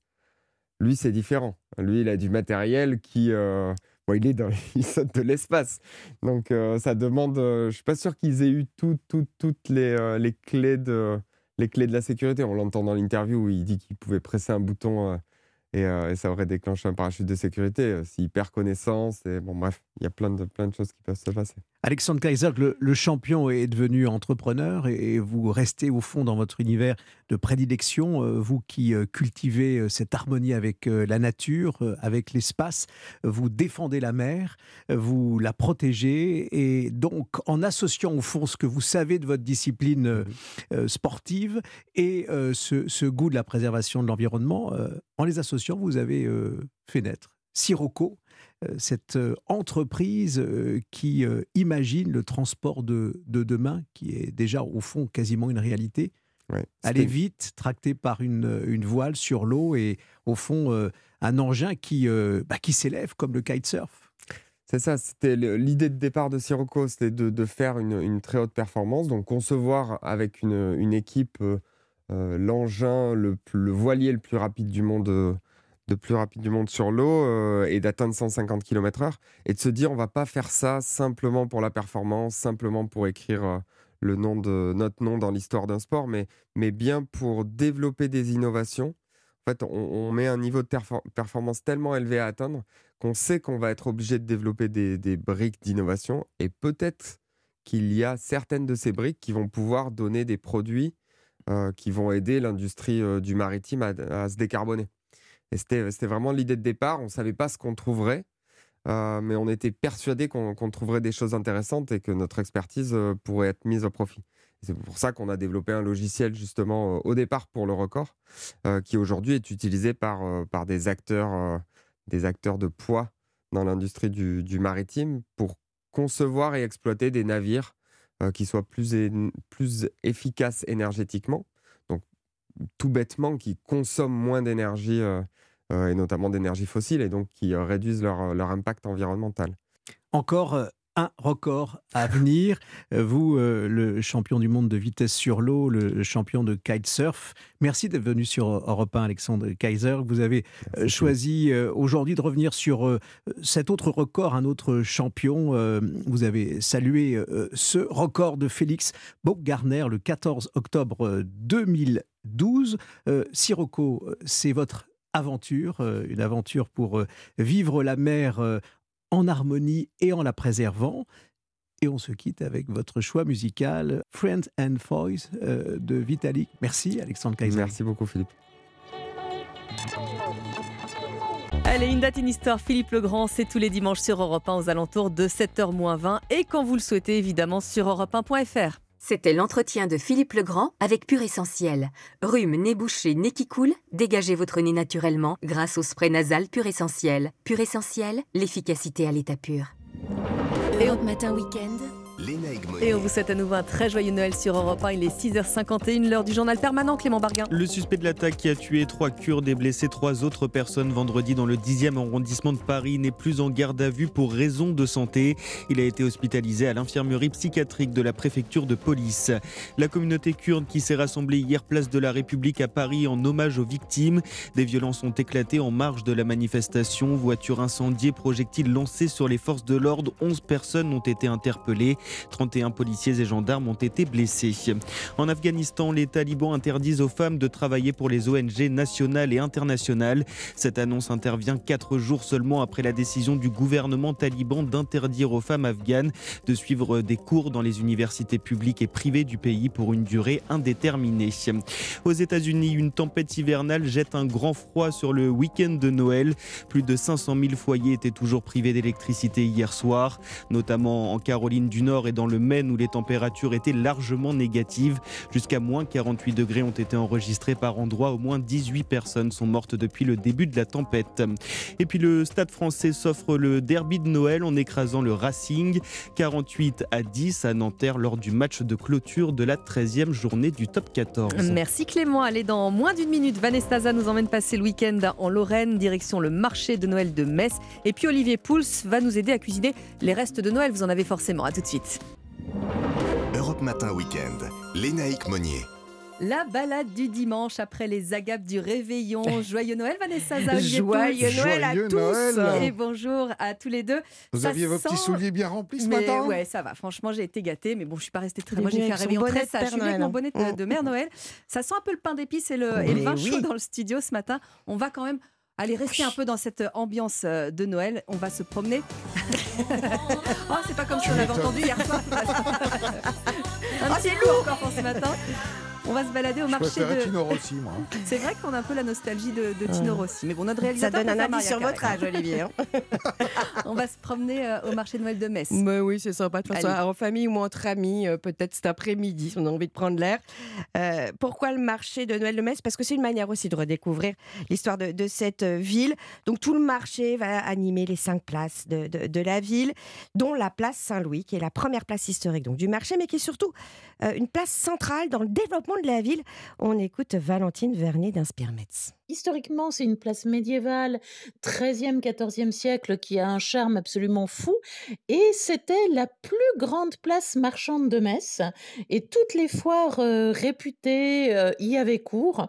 Et vous aviez plus de 60 changeurs qui officiaient sous ces arcades au 14e siècle, puisqu'on avait le droit de changer de l'argent. Et les changeurs étaient pour la plupart lombards. Donc ils ont fait construire ben, sur les fondations du mur romain les, les maisons à arcades qu'on peut y voir qui sont crénelés ou pas, mais avec une architecture italienne tout à fait particulière et qu'on ne s'attend pas du tout à trouver, ben, si au nord de la France ou si dans l'est de la France. On est bien dedans. On, a, cette image de cette place Saint-Louis, alors qui euh, abrite le village des traditions. Euh, pas loin, il y a la place Saint-Jacques avec le village des délices. Alors là, on y trouve toutes les spécialités de Noël évidemment les spritz, les, les maneleux, hein, Olivier. Ah, les petits maneleux, les petits bonshommes. Euh, exactement. Voilà, avec des yeux en ah raisin ou en pépites de chocolat, hein, qu'on prend pour le petit déjeuner ou le goûter. Mhm. À côté de la cathédrale, voilà, là, on va pouvoir partir la tête dans les étoiles en faisant un tour de grande roue. Euh, place de la Comédie, c'est pour les gourmets, parce que les chalets se transforment en petits trains. Ah Donc, ce sont des wagons gourmands pour un, bon voyage culinaire. Et puis, derrière le palais de justice, il va y avoir un très, très beau euh, sentier des lanternes avec 2000 lanternes chaque année, c'est très réussi. Donc il y a tout pour qu'on reste bah encore une fois de grands enfants, ça tombe bien hein, ce 25 décembre. Et côté artisanat, il y a des choses particulières à dénicher aussi? Bah oui, On va rester dans cette magie justement de Noël avec les boules de Noël, celles de Meisenthal, c'est-à-dire en verre, euh, qui sont devenues des objets de collection. Meisenthal, c'est là que se trouve le Centre international d'art verrier. C'est une grande référence. Alors d'où vient l'histoire de ces boules de Noël? Est-ce que vous le savez? Non. Non? Eh bien, réponse de Valentine. C'est en 1858 que la nature fut particulièrement avare et qu'une grande sécheresse a privé donc les Vosges du Nord de fruits et le sapin de Noël n'avait donc que, très peu de décoration. Et à ce moment-là un souffleur de verre donc de Götzenbrück euh, a compensé cette euh, tristesse en soufflant quelques boules en verre et voilà il a déclenché la tradition. Voilà la tradition. C'est beau mais ça casse Bah oui, ça. non, mais c'est parce que vous, faut, faut pas jongler avec euh, les naïcs. Voilà. Est-ce qu'on a quelques petites adresses encore pour dormir à Metz? Allez, sur la place Saint-Louis, une très belle adresse, l'hôtel de Fouquet. Et puis sinon, un petit hôtel de charme que moi j'aime beaucoup, trois étoiles, l'hôtel de la cathédrale. Ah, ça c'est parfait pour euh, l'après-messe de Noël. Alors, euh, ce matin, pendant que vous nous écoutez, vous êtes peut-être en train de, de, bah, de ranger votre euh, cuisine euh, à l'écoute euh, d'Europe 1. Ou de Hier- dormir dans votre lit à moitié. Ça Avec dépend que vous oreilles avez fait ouvertes. votre réveillon, hein, à quelle heure vous avez euh, terminé. Quoi qu'il en soit, il y a sans doute euh, des restes, hein, un peu de saumon, Ouais. un peu de dinde, un peu de, un peu de chapon. Olivier, soit on remet le couvert ce midi. C'est une fait éventualité. Oui, Soit moi, on je vais le faire. Mais surtout, on ne jette rien. Voilà, Euh, et ça. on a des trésors certainement euh, dans son frigo. Et il y a, en étant un tout petit peu euh, malin et habile, de quoi refaire, je pense, un très grand euh, moment de repas ce midi. Ah. Alors, on va par exemple se dire, tiens, euh, le chapon, qu'est-ce qui reste sur le chapon? Ouais. Peut-être un petit peu de chair qu'on va récupérer, qu'on va dépioter. On va en faire un petit, euh, des petites rillettes, donc on va avec une fourchette euh, et un couteau les, les- les couper très finement. Une petite liaison euh, mayonnaise avec un fromage frais, par exemple, Mmh. dedans. Une petite pincée, Ah, une petite pincée de curry, sel, poivre, euh, sur des tartines grillées. Hop, ça nous fait l'apéro. Ensuite, il va rester la carcasse de, ce, de, de, cette Oula, volaille. Avec ça, peur. on Un bouillon. fait un bouillon Ah bah oui. absolument. Alors là, un peu de vin blanc, quelques fans de légumes, de l'eau. On laisse mijoter ça pendant 2-3 heures pour bien corser ce bouillon. Et ce bouillon, on va l'utiliser. Pourquoi? Pour y cuire des ravioles. Vous avez peut-être Ah, un bah petit oui. morceau de foie gras qui reste. Bah oui. Ah, Une petite entame de foie gras. Pas assez en tout cas pour euh, en Refaire, refaire, euh, une tournée. Eh bien, faites des petites ravioles de foie gras. C'est hyper facile. Une pâte à ravioles, c'est 100 grammes de farine par Ah oui, vous voulez qu'on recuisine euh, dès ce matin-là mais- on se remet au fourneau. Euh, Allons-y, il y en a- pour deux secondes. Vous prenez un œuf, 100 grammes de les deux farine. secondes d'Olivier, c'est deux heures pour nous. Bah, hein. c'est ça. Il fait- écoutez, vous avez- il fait pas très beau, euh, c'est Noël, en, en famille, c'est sympa. Des, une petite pâte à ravioles, donc un œuf 100 grammes, je répète, donc deux œufs 200 grammes, petite pincée de sel, on étale ça très finement, on taille des petits ronds avec un emporte-pièce, on met notre petit morceau de foie gras au milieu, D'accord. on remet un petit rond dessus, on soude avec les doigts et on le cuit ça dans notre bouillon de volaille, Parfait. le temps qu'il euh, il remonte à la surface et hop, c'est terminé. Euh, vous avez euh, des ravioles au foie gras, c'est absolument délicieux. Bon, elle est convaincue, convaincue. moi. Non, mais je Oui. suis Olivier Et surtout. si, et si vous avez, euh, je sais pas moi, vous avez peut-être un petit morceau de, de saumon qui traîne. Oui. Ben là aussi, on va le couper en, en- en- en petites lanières, en fin dés. On va prendre euh, de la crème allégée parce qu'on Ouais. est quand même. On a fait des un on, peu, on a fait des agates. Jus de citron, zeste de citron, une cuillère de réfort si on a ça. On mélange le tout et là on peut par exemple euh, soit le tartiner tout simplement sur des, sur, des, sur des petites tartines ou alors en faire des petites crêpes. Voilà, euh, si vous avez envie, faites des, des crêpes non Mhm. sucrées, vous mettez ça à l'intérieur et vous avez une expression de votre saumon fumé d'hier qui est euh, tout à fait euh, bah, idéal pour ce midi. Pour, pour En déjeuner. revanche, on peut pas recycler la bûche parce que chez nous, on a tout mangé. hein. Euh, euh, c'est vrai que la bûche, c'est un petit peu compliqué. Puis en général, c'est vrai, vous Il n'en avez reste raison. Il n'en reste pas. Voilà, surtout, on ne jette rien. C'est très, très important, les gars. Franchement, des trésors dans le frigo. Allez, hop, au fourneau. Merci beaucoup à tous les deux. Joyeux Noël. Joyeux Noël, en ce jour euh, Et donc, je férié. vous attends euh, vers 13h. Après les infos, après Europe Ah bah, pour une fois, on est invité. Olivier Pouls qui euh, nous invite, merci à lui. Euh, Bienvenue sur Europe 1. On est très heureux de passer ce dimanche de Noël en votre compagnie. Bon réveil à tous. On espère que vous avez passé un très joyeux réveillon. Il est 7h. Europe Matin Week-end. Lénaïque Monnier. L'heure d'un nouveau journal avec euh, Guillaume Dominguez. Bonjour Guillaume. Bonjour les naïcs, bonjour à tous. Peut-être êtes-vous en train d'ouvrir vos cadeaux au pied du sapin. Certains les ont déjà reçus hier soir. L'association Patate de Strasbourg s'est rendue auprès des plus démunis pour une distribution de cadeaux. Le reportage à suivre dans ce journal. La communauté kurde de France a manifesté sa colère hier en marge des manifestations hommage aux victimes de la fusillade de vendredi à Paris. Un ras-le-bol qui s'exprime sur fond de tensions entre communautés kurdes et turques, vous l'entendrez.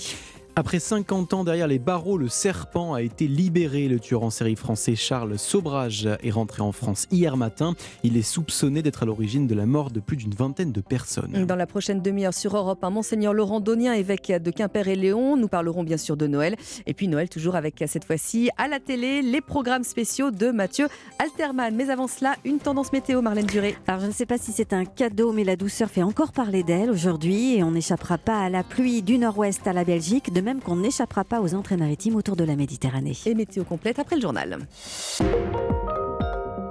Europe Europe 1. Alors si à cette heure vous êtes déjà euh, debout, c'est peut-être que vos enfants vous ont réveillé à l'aube hein, pour euh, découvrir les cadeaux de Noël cachés au pied du sapin. Et pour ce qui est des personnes les plus euh, précaires, pour qu'elles puissent elles aussi profiter de la magie de Noël, l'association Patate à Strasbourg a organisé hier une distribution de cadeaux solidaires. Le reportage de Tatiana Gazelman.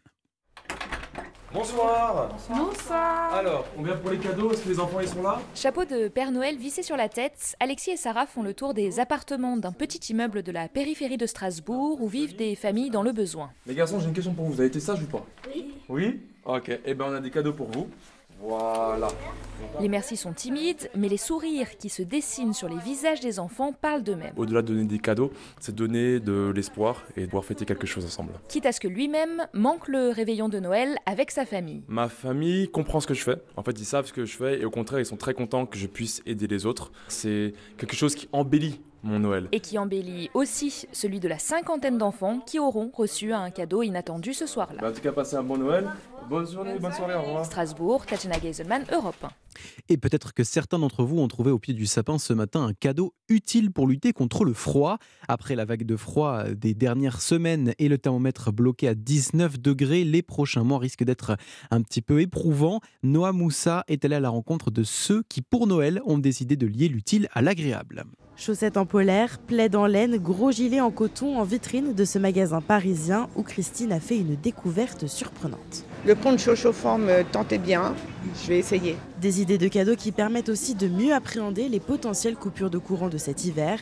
C'est d'ailleurs avec cet objectif en tête que Héloïse a choisi le cadeau de sa grand-mère. J'ai décidé de lui prendre un pyjama. Je me dirigeais plutôt vers la soie à la base. Et puis, euh, vu l'hiver, vu le froid, je me suis dit pourquoi pas un, un pyjama en polaire? Il a l'air tout doux. Elle a déjà eu pas mal de coupures d'électricité. Un pyjama polaire, ça me semblait une bonne idée. Et Joanie, une des vendeuses de ce magasin, constate un engouement inouï autour de ces articles cette année. Euh, là, en ce moment, euh, ça va être la cible et le choix numéro un de cadeaux. Tout ce qui va être très chaud, les coupures d'électricité, le fait qu'il faille diminuer le, chauffage à la maison. Il y a une vraie augmentation euh, des demandes par rapport à ça. C'est vraiment euh, la cible principale au niveau des cadeaux. Un enthousiasme qui ne risque pas de décliner, même après Noël, les températures s'apprêtant à côtoyer les 0 degrés dans les prochaines semaines. Un reportage signé Noah Moussa du service économie d'Europe 1. La France est en deuil. Déclaration hier du garde des Sceaux Éric Dupont-Moretti. Vendredi, trois Kurdes ont été tués, trois autres blessés en plein cœur de Paris. Une mobilisation était organisée hier à Paris pour rendre hommage aux victimes. La communauté kurde y voit un acte terroriste neuf ans après le triple assassinat de cadres du Parti des travailleurs du Kurdistan. Pour Olivier Grosjean, maître de conférence en sciences politiques à l'Université Paris 1 et auteur du livre La Révolution kurde, le PKK et la fabrique d'une utopie, cette attaque intervient dans un contexte particulièrement tendu. Il y a de l'exaspération. Il bah, faut dire que effectivement, l'État que bombardent régulièrement euh, le Kurdistan irakien, donc le nord de l'Irak. Ils, ont bombardé il y a quelques jours après l'attentat d'Istanbul les zones du nord-est de la Syrie qui sont aussi des zones kurdes. En Turquie même, on a euh, beaucoup beaucoup de répression. Euh, tous les maires pro-kurdes qui ont été destitués et remplacés par des par des préfets. Donc oui, il y a une exaspération. Il y a un peu cette impression que bah, la, résolution de la, de la question kurde n'avance pas, ni en Turquie ni en Europe, et que personne en fait euh, ne, cherche vraiment à, trouver une solution. Et l'hommage d'hier qui a rassemblé plusieurs milliers de personnes place de la République à Paris a été le théâtre de violences. En début d'après-midi, 11 personnes ont été interpellées, 31 membres des forces de l'ordre ont été légèrement blessés. À 7h05 sur Europe 1, la suite de votre journal Guillaume Dominguez avec celui que l'on surnomme le serpent et qui est de retour en France. On parle de ce tueur en série Charles Sobrage, incarcéré au Népal depuis 2003. Il a été libéré vendredi pour des raisons médicales. Oui, il y a bientôt 79 ans, dont près de 50 passés sous les verrous. Charles Sobrage doit être opéré du cœur. Il a été reconnu coupable de deux meurtres, mais euh, le mystère persiste sur 20 autres affaires, Alexandra Giegi. C'est le détenu français le plus célèbre d'Asie, Charles Sobrage, alias le Serpent, un surnom qui lui vient de sa capacité à prendre d'autres identités pour échapper à la justice, un personnage digne d'un roman et même d'une série Netflix diffusée en 2021. J'ai pas été gentil avec toi alors tu comprends pourquoi j'ai du mal à accepter que tu veuilles t'en aller d'un coup. Au départ, il se fait passer dans les années 70 pour un expert en pierres précieuses dans toute l'Asie. Grand séducteur, il arnaque et détrousse des touristes. Très vite, il se retrouve à Bangkok avec son amie canadienne Marie-André Leclerc, rencontrée en Inde.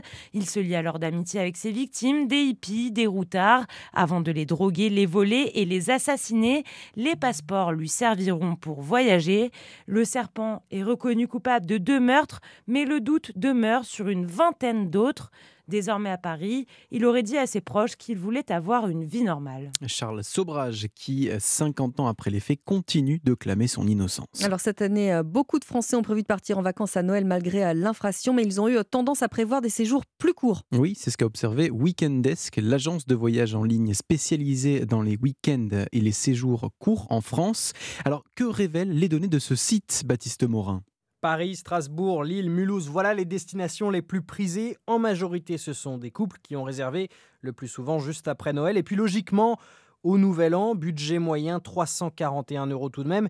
Et pour des séjours d'une ou deux nuits et non plus trois nuits, voilà les conséquences de l'inflation selon Sébastien Venturini, PDG de Weekendesk. On ressent un effet inflation qui a pour conséquence une augmentation du prix du séjour et on va voir un retrait de la durée longue du séjour. Les trois nuits et plus sont en retrait au profit du une à deux nuits. On voit vraiment que les gens n'ont pas sacrifié les vacances qui est au rendez-vous pour ces périodes-là. Néanmoins, il faut bien que les choses se rééquilibrent par ailleurs. Donc c'est la durée du séjour qui va se réduire. Les vacanciers qui sont passés par la plateforme en ligne ont aussi choisi des destinations assez proches de leur domicile. La distance moyenne parcourue ne dépasse pas 170 km. De quoi réduire la part des dépenses de trajet et se faire un peu plus plaisir quant au lieu d'hébergement. Baptiste Morin du service économie d'Europe. C'était le journal de Guillaume Dominguez. Merci Guillaume. 7h08 sur Europa. Alors, on ne sait pas si c'est bizarre, si c'est une bonne nouvelle ou pas, euh, Marlène Duré, mais en tout cas, la, douceur est toujours d'actualité. Hein. Et oui, belle douceur pour euh, la dernière décade du mois de décembre. Vous savez qu'hier, on a battu des records mensuels quand même de température à Bormes-les-Mimosas, par exemple, dans le Var. On a relevé 23 degrés Ah et on bat le record de 1991 qui était de 22 degrés 5 depuis l'ouverture de la Hmm. station en 1971. Alors, cet après-midi, pas de grande variation. Comptez 11 à 16 degrés sur la moitié nord avec 11 au Havre, à Lille, à Dijon, 13 à Paris, 16 à Nevers. Au sud, on est sur du 13-21 degrés, 13 du côté de Montélimar. Il fera 16 à Limoges et à Toulouse, 17 à Saint-Étienne, 18 à Marseille et ça monte donc jusqu'à 21 dans les Hautes-Pyrénées. Alors, il y a quelques pluies aujourd'hui. Dans quel coin? Alors, on a cette nouvelle perturbation Mhm. qui va arroser les régions les plus au nord. Alors, d'abord ce matin, euh, de la Bretagne au Pays de la Loire et à la. Normandie. Ça gagne les Hauts-de-France. Et puis, dans une moindre mesure, un petit peu de pluie aussi en Île-de-France jusqu'aux Ardennes. Sur le reste du pays, on reste à l'écart, on reste au sec, avec euh, généralement du soleil, parfois voilé. Il faut attendre parfois la dissipation de quelques grisailles. On en a en ce moment dans le Val-de-Saône et euh, le long de la Garonne. Les régions méditerranéennes seront sous le- les nuages. Pas de pluie a priori, mais on n'en exclut pas sur les Cévennes. Et puis on, on termine par le vent de sud qui est quand même très présent en vallée du Rhône et à l'ouest des Pyrénées. Merci beaucoup, Marlène Duré. Il est 7h09 sur Europe 1. Euh, Vous restez avec nous à suivre l'interview Actu dans un instant. Euh, Monseigneur Laurent Donien, évêque de Quimper et Léon, euh, sera mon invité. Les églises étaient pleines hier soir pour euh, fêter la naissance euh, de Jésus. Il va évoquer euh, le contexte dans lequel s'inscrit cette fête. À tout de suite sur Europe 1. Europe Matin Week-end. Léna Egmonier. C'est Noël, jour de fête hein, pour euh, tous les catholiques qui célèbrent euh, la naissance du Christ, de Jésus. Euh, bonjour, Monseigneur Donien. Bonjour. Et joyeux Noël. Merci, vous aussi. Alors, vous êtes l'évêque de, de Quimper et Léon. Cette année encore, le contexte est difficile. Il n'y a pas le point de vue sanitaire cette année, mais la guerre en Ukraine, le pouvoir d'achat, la crise énergétique. Quel message avez-vous délivré à vos, à vos fidèles hier soir lors de la messe de minuit, peut-être? Alors en fait, le- le- la première, le premier, première phrase qui sort de- des textes de l'Écriture aujourd'hui, c'est le peuple qui marchait dans les ténèbres a vu se lever une grande lumière. Alors ça, ça veut dire qu'en fait, euh, on fête Noël dans les ténèbres. Et symboliquement, euh, Noël n'est pas à l'extérieur de- des difficultés euh, de la vie humaine. Donc au contraire, je dirais que Noël, c'est une lumière au milieu de nos ténèbres, c'est-à-dire au milieu de, tout ce que nous vivons de difficile aujourd'hui. Et ça vient nous donner de, de l'espérance. euh, c'est l'amour de Dieu en fait qui se manifeste, cette, sa tendresse aussi qui nous est donnée. Et ça, nous en avons vraiment besoin. Nous avons besoin de grandir dans l'espérance aujourd'hui. Vous l'avez senti chez vos fidèles particulièrement euh, cette année? Cette, ce besoin d'espoir? Oui, oui, oui, oui, ah vraiment. Parce que d'abord, je pense qu'il y a encore le, reste du Covid qui a, qui a, quand même bousculé les gens pendant trois mhm. ans. Et, et aujourd'hui, avec la guerre et, et, surtout les questions de pouvoir d'achat, de, tout, ça, ça quand même, ça, ça plombe un peu le moral, si je puis dire. Et, et c'est vrai qu'il y, y, a un vrai besoin de retrouver de, la joie de l'espérance, quoi, tout simplement déjà. Hein. Alors justement, comment vous, vous, vous œuvrez à cela? Quelle est votre mission auprès d'eux pour raviver l'espoir, en particulier en cette, cette, période de fête? Et de Noël en particulier, évidemment alors déjà, ben, on le fait dans les célébrations, hein, le mhm. fait de se rassembler, de, de, de, prier ensemble, de chanter. Euh, moi-même, euh, je vais partir donc euh, à, la, à la maison d'arrêt où je vais célébrer la messe là, mhm. de Noël. Et du coup, c'est important, vous voyez, de rejoindre les gens qui sont seuls alors les, les détenus, ben, pour eux, c'est encore plus dur, évidemment, de, de vivre Noël euh, dans, dans ces conditions-là, parce qu'ils ne peuvent pas rejoindre leur famille. Mais je pense aussi à toutes les personnes qui sont seules et qui vivent douloureusement aussi la fête de Noël.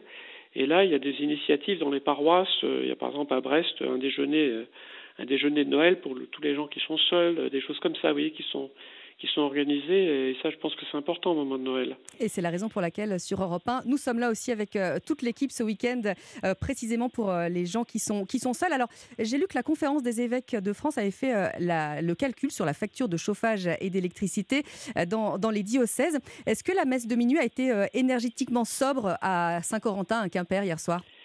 Alors Saint-Corentin, on arrive à avoir une température à peu près convenable, mais on est obligé de se couvrir quand même en fait, les, gens restent habillés, hein, donc euh, euh, c'est quand même raisonnable. Et puis en, ce moment, il fait pas trop trop froid, donc euh, ça aide quand même. Mais sinon, dans les églises, en général, les, paroisses, ils cherchent plutôt les églises où, le chauffage coûte pas trop cher, où on peut chauffer peu de temps. Enfin, on, s'arrange, hein, mais euh, on arrive quand même à, ce que les gens ne soient pas gelés quand même sur place. Et, soient, et, soient, bien présents euh, euh, les uns contre les autres quasiment. Plus sérieusement, vous financez comment, vous, ces hauts stanifères Vous êtes soumis exactement à au, même, au même souci que les, Français hein? Ah oui, on n'a pas de. Non, non, nous, on est exactement pareil que tout le monde. On doit, on doit payer les factures de, de chauffage et de gaz d'électricité et c'est vrai que c'est pas c'est pas simple c'est comme tout le monde quoi hein, on doit assumer et, du coup on fait beaucoup d'économies hein, on diminue le chauffage etc quoi hein, ça c'est vous arrivez à efforts. Je pense que ça paye quand même, c'est important de le faire. Alors, euh, Monseigneur Donien, 2002 euh, euh, s'achève. Comment est-ce que vous avez vécu cette année?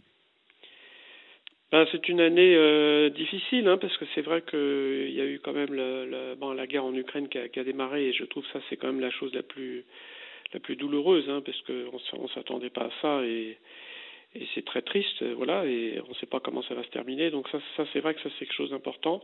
Et puis les conséquences, hein, les conséquences euh, pour les gens, euh, finance financière. Moi, je vois bien que le secours catholique euh, aujourd'hui euh, s'occupe de plus en plus de personnes en précarité, mais ils disent qu'il y en a de plus en plus qui tombent en précarité. Et des profils qui changent, évidemment. Et des profils qui changent, oui. Et de gens qui n'étaient pas jusqu'à présent. Donc on voit bien que là, c'est quand même quelque chose qui est, qui est, qui est douloureux. Euh, voilà, bon, après, il y a les, les épreuves de l'Église aussi, mais je trouve que moi, je suis assez positif parce que je trouve qu'on on progresse énormément sur le travail de, de, prévention, d'aide aux victimes, etc., toutes les actions mémorielles. On a fait un énorme travail, c'est pas fini encore, mais euh, je trouve qu'on avance bien quand même. Alors j'imagine que vous faites euh, référence au, au, au, rapport Sauvé, hein, qui a un an maintenant, hein, le rapport euh, sur les abus sexuels dans l'Église. Vous avez noté un changement? Ah ben nous, nous ça, ça nous a énormément aidé, hein, parce qu'en en fait c'est une analyse objective qui, qui, est, qui, est, assez claire et du coup ça nous permet de, de prendre des mesures, d'aller dans la bonne direction, quoi. Voilà, et je trouve qu'on a déjà fait énormément de choses pour répondre à à ça et pour, pour que l'Église soit vraiment une maison sûre pour tout le monde et que ce soit vraiment un lieu de d'annonce de l'Évangile, d'espérance, de joie, quoi. Voilà, c'est et sûr, voilà, dans la sûreté. Mais je trouve qu'on a fait beaucoup de progrès. Enfin, personnellement, je suis assez optimiste. Hein. Avec euh, des fidèles dynamiques aussi également et qui œuvrent hein, beaucoup euh, en ce sens également. Ah oui, bien sûr, bah oui, bien Ça sûr. Sera les, oui, on est bien aidé là-dessus. Euh. Non, non, moi je, suis plutôt, je suis plutôt optimiste de ce côté-là. Enfin, en tout cas, j'ai de l'espérance. Alors justement, on va, on va entrer en, en, 2023. Euh, donnez-nous un, un, signe d'espérance. La, la, place de, de l'Église aujourd'hui dans, dans, la vie des Français, elle se situe où? Alors en fait, si vous voulez, euh, l'Église a beaucoup diminué parce que on n'est plus une, une, société euh, chrétienne. Euh, mais par contre, l'Église, elle est toujours là. Il y a énormément de témoins, de gens qui, à la base, si vous voulez, font, font des très belles choses. Et au fond, euh, nous, ce que nous avons à redonner, c'est bah, d'abord notre mission c'est vraiment d'annoncer la bonne nouvelle, hein, voilà, du, du Christ et, et ça nous le faisons auprès des familles. Et nous, nous avons en ce moment tout un projet sur devenir chrétien en famille Mhm. où on se rend compte que les enfants eux-mêmes découvrent le Christ et le transmettent euh, la foi à leurs parents. Ça se fait dans le sens inverse maintenant. C'est intéressant ce que vous dites. Oui, c'est plutôt les enfants que c'est la transmission inversée. Vous voyez, c'est plutôt les enfants qui, qui qui font découvrir la foi à leurs parents et les parents qui demandent. euh, Aujourd'hui, on a beaucoup plus à Pâques, on va avoir beau- beaucoup plus de catéchumènes adultes, c'est-à-dire des adultes qui demandent le baptême. On en a, on est passé de 30 à 44 cette année là, et euh, et avec des parcours absolument incroyables, des découvertes de la foi. Donc en fait, euh, voilà, je pense que ce sera une année de, où il faut davantage solidaires les uns des autres. Ça, c'est très important, puisque dans cette situation de guerre, bah, il faut vraiment se soutenir et, et s'entraider, en particulier les plus pauvres. Ça, on va continuer à le faire, parce qu'on le fait déjà habituellement. Et c'est de là que et c'est de là que viendra la lumière et on en parle particulièrement en ce jour euh, de Noël. Merci beaucoup monseigneur euh, Donien, je vous remercie d'être venu sur Europe 1 ce matin. Je rappelle que vous êtes évêque de Quimper et Léon et joyeux Noël encore. Et joyeux Noël à vous tous. Merci, beaucoup. Au revoir. Europe Matin Week-end. Léna Egmonier. 7h19 sur Europe 1. Très bon réveil à tous avec euh, le journal permanent Guillaume Dominguez. Fin de garde à vue pour l'auteur de la fusillade de vendredi à Paris. Âgé de 69 ans, il a été conduit en infirmerie psychiatrique sur avis médical. Son état n'est pas compatible avec une mesure de garde à vue, indique le parquet de Paris. Il sera présenté à un juge d'instruction dès lors que son état le permettra. L'homme aurait par ailleurs reconnu un acte raciste selon une source proche du dossier. L'attaque devant le centre culturel kurde dans le 10e arrondissement de la capitale a fait trois morts et trois blessés. En Afghanistan, les ONG n'ont plus le droit de travailler avec des femmes et les autorités talibanes l'ont ordonné hier, justifiant leur décision suite à des plaintes sérieuses concernant leur façon de s'habiller. Euh, Mercredi, les femmes afghanes s'étaient déjà vues supprimer leur droit d'étudier à l'université pour les mêmes raisons. L'Union européenne a condamné fermement cette interdiction, tout comme le secrétaire d'État américain Anthony Blinken, qui a mis en garde hier contre les conséquences dévastatrices de cette décision pour l'Afghanistan. Les proches de Pelé se sont rendus hier au chevet de la légende brésilienne du football. Son état de santé s'est récemment détérioré selon leurs publications sur les réseaux sociaux. À 82 ans, Pelé souffre d'un cancer du côlon. Il est hospitalisé à Sao Paulo depuis la fin novembre et les médecins euh, avaient, euh, avaient fait état mercredi d'une progression de son cancer ainsi qu'une insuffisance rénale et cardiaque.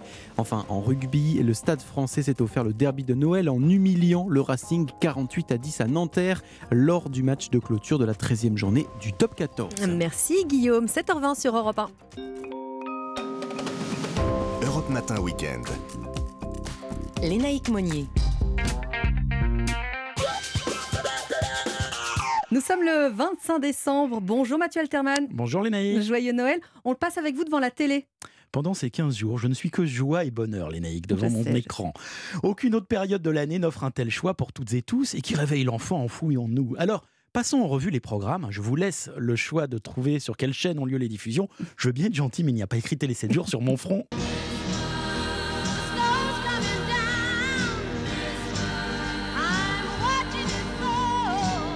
Si vous êtes un enfant des années 2000, j'ai entendu dire que le Père Noël était passé le 24 au soir dans les 12 coups de Noël et dont n'oubliez pas les enfants. Des programmes qui allient musique et humanitaire, car penser aux plus démunis demeure la priorité en ces temps festifs, parfois synonyme de trop de gâchis. Si en revanche vous êtes un enfant du XXe siècle, des Walt Disney à foison.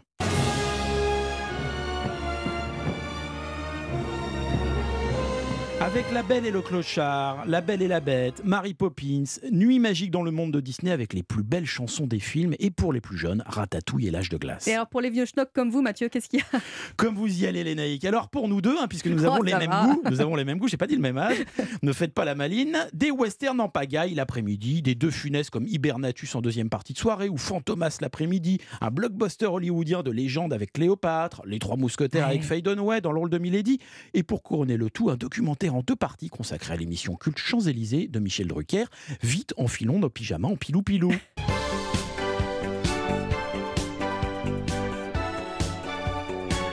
Alors là, vous êtes encore à peu près de bonne humeur, mais ce qui a l'air de vous agacer, Mathieu, c'est la prolifération des téléfilms de Noël. Ils sont interchangeables hein, les uns avec les autres. C'est en effet n'importe quoi, et là je redeviens sérieux. Écoutez donc ces titres. Sous les lumières de Noël, pourquoi pas? Noël sur la route de Memphis, bon, on imagine Eddie Mitchell en Père Noël. Un Noël dans Montana, bah là c'est l'Office du tourisme américain qui a infiltré la programmation. Opération Joyeux Noël, Le coup de cœur de Noël, Mes amours de Noël, une histoire d'amour de Noël, un Noël saupoudré d'amour et Noël contre Noël. Je vous jure que c'est vrai, ce sont des vrais titres de programmes authentiques qui passeront bien euh, dès lundi. À croire qu'il suffit de glisser le mot Noël. Alors à quand Top Noël, les tuches de Noël, Noël à la tronçonneuse ou les Noëls passent le bac. Mais oublions le pire, la télé pendant 15 jours va réconcilier tout le monde en nous ramenant dans la cour de récré et devant l'écran, les larmes de joie couleront discrètement des yeux de mamie, papy, maman, papa, pour qui l'enfance est un paradis retrouvé. Petit papa Noël. Merci Mathieu. Merci. Europe 1. La note secrète avec Fabrice Lafitte. Bonjour. Bonjour les naïcs. Alors Fabrice, on est le 25 décembre, un jour de Noël, joyeux Noël d'ailleurs. Euh, et la chanson emblématique All I Want for Christmas is You est plus que jamais d'actualité. Elle est sortie en 94. Elle rapporte chaque année une petite fortune en droit d'auteur à Maria Carey. Et on va, Fabrice, euh, bah, modestement participer à cette contribution.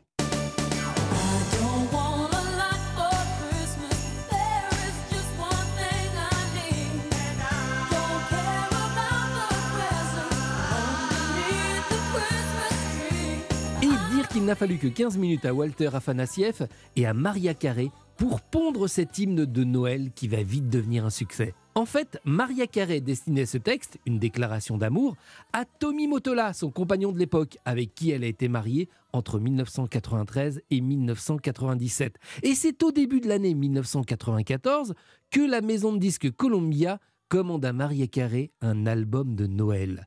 Elle décide alors d'utiliser pour ce disque la chanson composée pour son mari. En juillet 1994, Maria Carré entre au studio Hit Factory de New York pour l'enregistrement. Il est alors difficile pour la chanteuse de se mettre dans une ambiance de Noël alors que dehors le soleil brille et la température dépasse allègrement les 30 degrés. Pour se mettre dans un mode plus festif, Maria Carré habille le studio avec des décorations de Noël et demande à ce que l'on baisse la climatisation sur le mode le plus froid possible. Maria Carré s'installe devant le micro et commence à improviser les premières paroles. Alors à ce moment-là, le producteur qui est en régie lui dit Alors, on dirait quelqu'un qui fait des vocalises. T'es sûr que c'est ce que tu veux? Exactement les naïcs. Mais Maria Carré, c'est ce qu'elle veut, elle pousse sa voix. Alors il faut savoir que l'étendue exacte de sa voix est précisément de 5 octaves et 4 notes, qui donne quand même quelques largesses vocales. Avant de conclure, parlons chiffres. Depuis 1994, ce titre a rapporté à Maria Carré près de 70 millions d'euros pour les droits d'auteur dans le monde, soit une moyenne de 2,5 millions d'euros par an.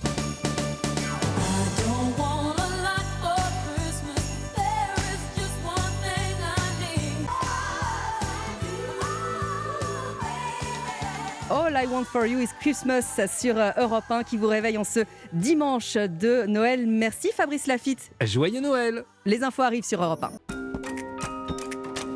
Europe Matin Week-end. Lénaïque Monnier. Et on vous souhaite encore un joyeux Noël à l'écoute d'Europe 1. Merci de nous avoir choisis pour euh, vous accompagner. Il est tout pile 7h30 lors d'un nouveau journal avec Clément Barguin. Bonjour Clément. Bonjour Lénaïque, bonjour à tous. Un froid polaire, des températures qui flirtent avec les moins 50 degrés. Une tempête historique frappe les États-Unis et chamboule ce week-end de Noël. Noël qui peut être synonyme de solitude. 14% des Français sont seuls pour les fêtes de fin d'année. L'association SOS Amitié recense une augmentation des appels téléphoniques. Et puis 13 desserts servis après le repas de Noël c'est la tradition en Provence, le tout accompagné d'un vin cuit. Et puis au programme de la prochaine demi-heure, la photo de Paris Match consacrée à l'équipe de France. Pas de troisième étoile au mondial, mais on est fiers d'eux. On vous dira aussi comment repérer les faux avis clients sur Internet. Et puis, juste avant le journal de 8h, bienvenue chez vous, Christophe Bordet nous parlera chauffage. Mais avant cela, justement, pas de chauffage avec vous, Marlène, pour eh la tendance. Parce que c'est un Noël très doux et souvent ensoleillé d'ailleurs. De nouvelles pluies circuleront malgré tout du nord-ouest en direction de la Belgique. Et puis des entrées maritimes à prévoir sur tout le pourtour méditerranéen. On voit ça en détail après le journal. Europe 1. Et on vous souhaite donc un très bon réveil, un joyeux Noël pour certains. Ça va être euh, l'heure, Clément, de déballer les cadeaux. Oui, oui, à chacun sa tradition. Moi, je fais plutôt partie de ceux qui ouvrent les cadeaux le 24 au soir, mais pour d'autres, c'est le matin. Et l'impatience ce matin grandit après le passage du Père Noël cette nuit. Allez, on vous partage un peu de cette féerie. C'est magique parce que c'est le Père Noël, parce qu'il y a ce côté euh, féerique un petit peu. euh, Oh, trop bien Oh, oh c'est trop bien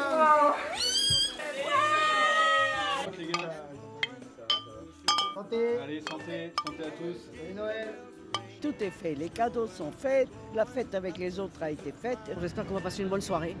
Et je vous souhaite un bon Noël à vous. Voilà, et nous aussi, bien sûr, on vous souhaite un joyeux Noël. Évidemment, un week-end de Noël complètement chamboulé, euh, Clément, aux États-Unis. Oui, hein. depuis euh, mercredi soir, le centre et l'est des États-Unis sont frappés par une tempête d'une rare intensité dont des vents polaires euh, provoquent d'importantes chutes de neige.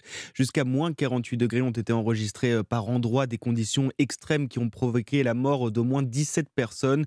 Plus de 500 000 foyers étaient privés d'électricité hier soir. Le réveillon a été très compliqué pour des millions d'Américains, Viva Fried. Oui, et le froid polaire et le blizzard qui se sont abattus sur le centre et l'est du pays ont chamboulé les plans de nombreux Américains qui espéraient un Noël en famille. Dans l'État de New York, du côté de Buffalo, des automobilistes doivent passer le réveillon dans leur voiture ou, pour les plus chanceux, euh, dans les commissariats ou les casernes de pompiers les plus proches. Pour certains, c'est la deuxième nuit qu'ils passent ainsi. La neige, la glace et l'absence totale de visibilité empêchent toute circulation. Des conditions apocalyptiques qui touchent aussi les habitants restés chez eux. Un demi-million de foyers doivent fêter Noël sans électricité. Alors les plus courageux ou inconscients ont tout de même bravé les éléments pour célébrer la naissance de Jésus. À New York, un homme n'a pas hésité à enfiler quatre pantalons, un manteau, un poncho et une veste chauffante à pile pour assister à une veillée en l'honneur de la Vierge Marie.